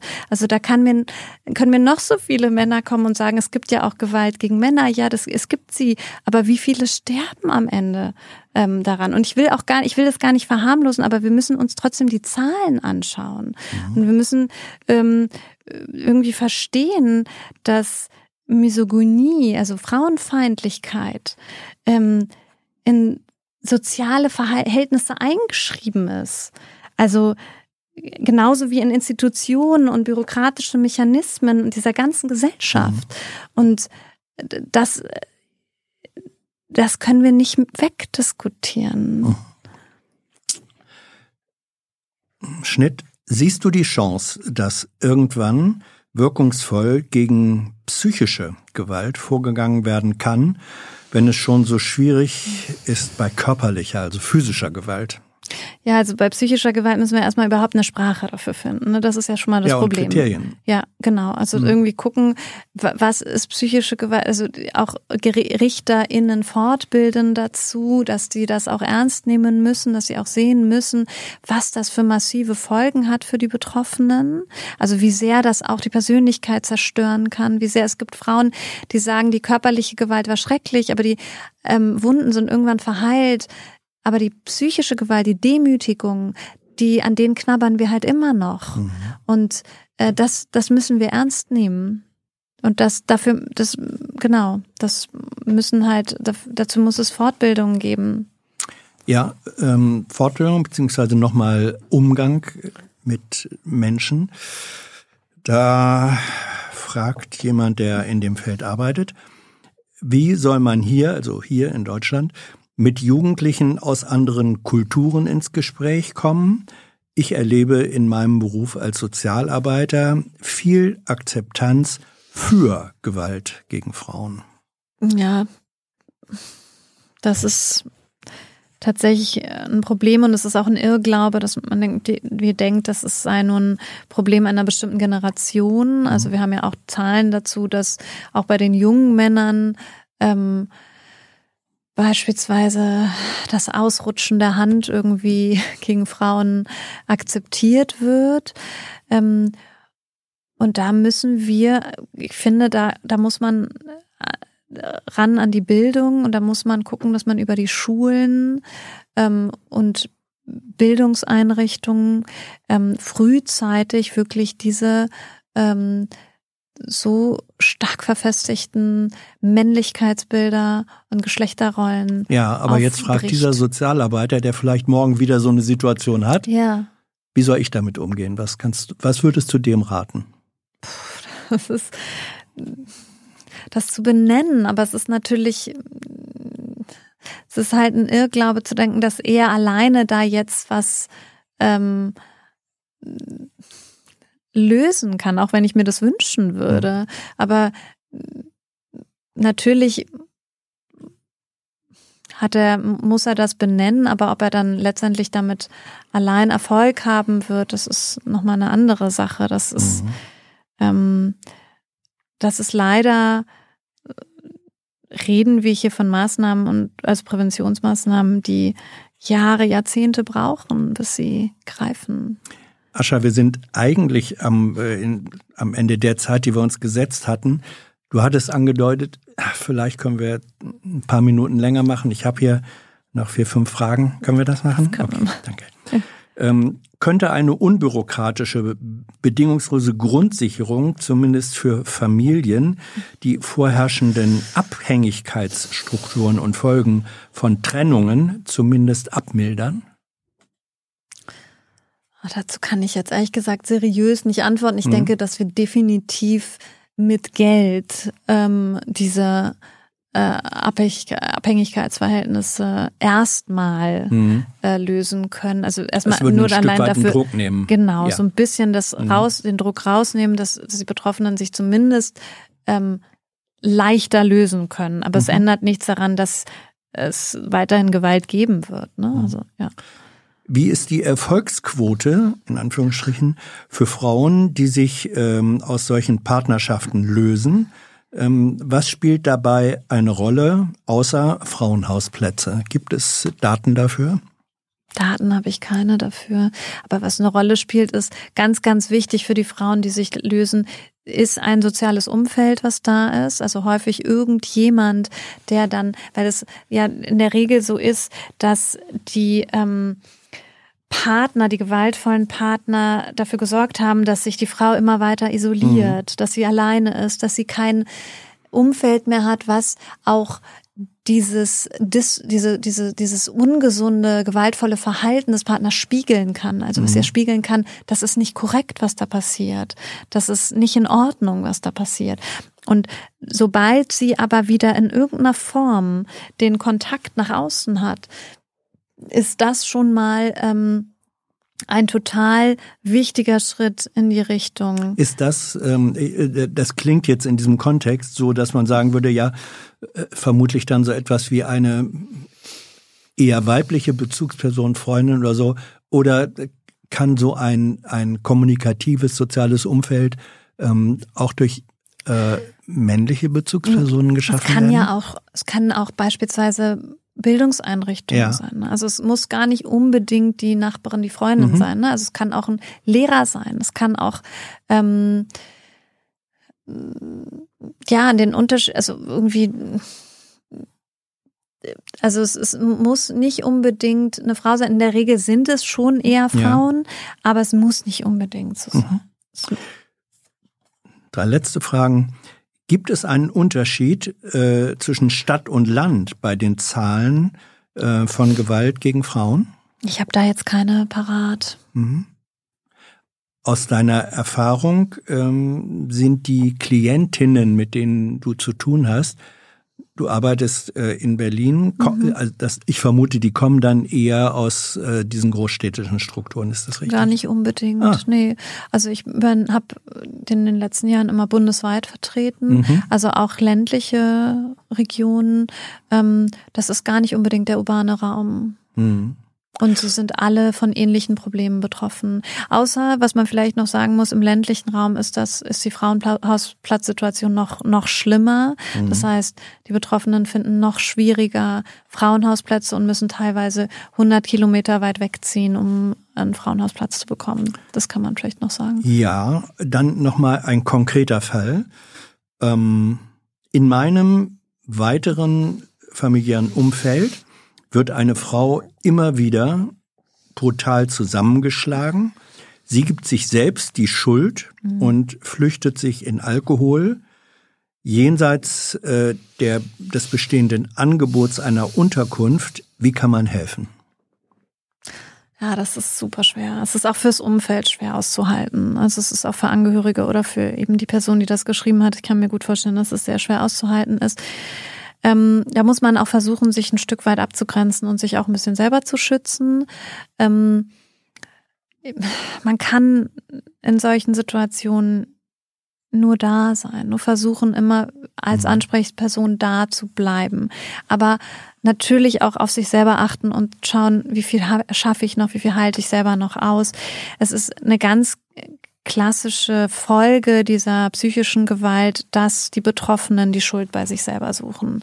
Das ist dieses, diese Gewalt, die dazu führt. Wie bricht man das auf? Dass immer wieder ihr spiegeln, dass es nicht ihre Schuld ist. Auch wenn es jetzt einfach klingt, aber es ist wirklich so, dass immer wieder zu sagen, aber schau mal, das hätte er nicht machen dürfen. Du hast was anderes verdient. Du hast was Besseres verdient. Du hast es, das ist nicht deine Schuld. Wirklich dieser einfache Satz, es ist nicht deine Schuld. Das führt bei mir in den Gesprächen dazu, dass meine Mandantin regelmäßig anfangen zu weinen. Wenn ich nur sage, es ist nicht deine Schuld, weil sie über Jahre immer wieder gehört oder äh, ihnen vermittelt wurde, es ist deine Schuld, dass ich dir diese Gewalt antue. Ascha, danke schön. Danke. Für deine Zeit, dein Wissen, deine Erfahrungen, dass du sie mit uns geteilt hast. Danke für die Einladung. Danke für eure Fragen, euer Interesse und eure Unterstützung, ohne die es dieses Format gar nicht gäbe. Wer im vergangenen Monat dabei war, seht ihr jetzt im Abspann. Bis bald. Tschüss.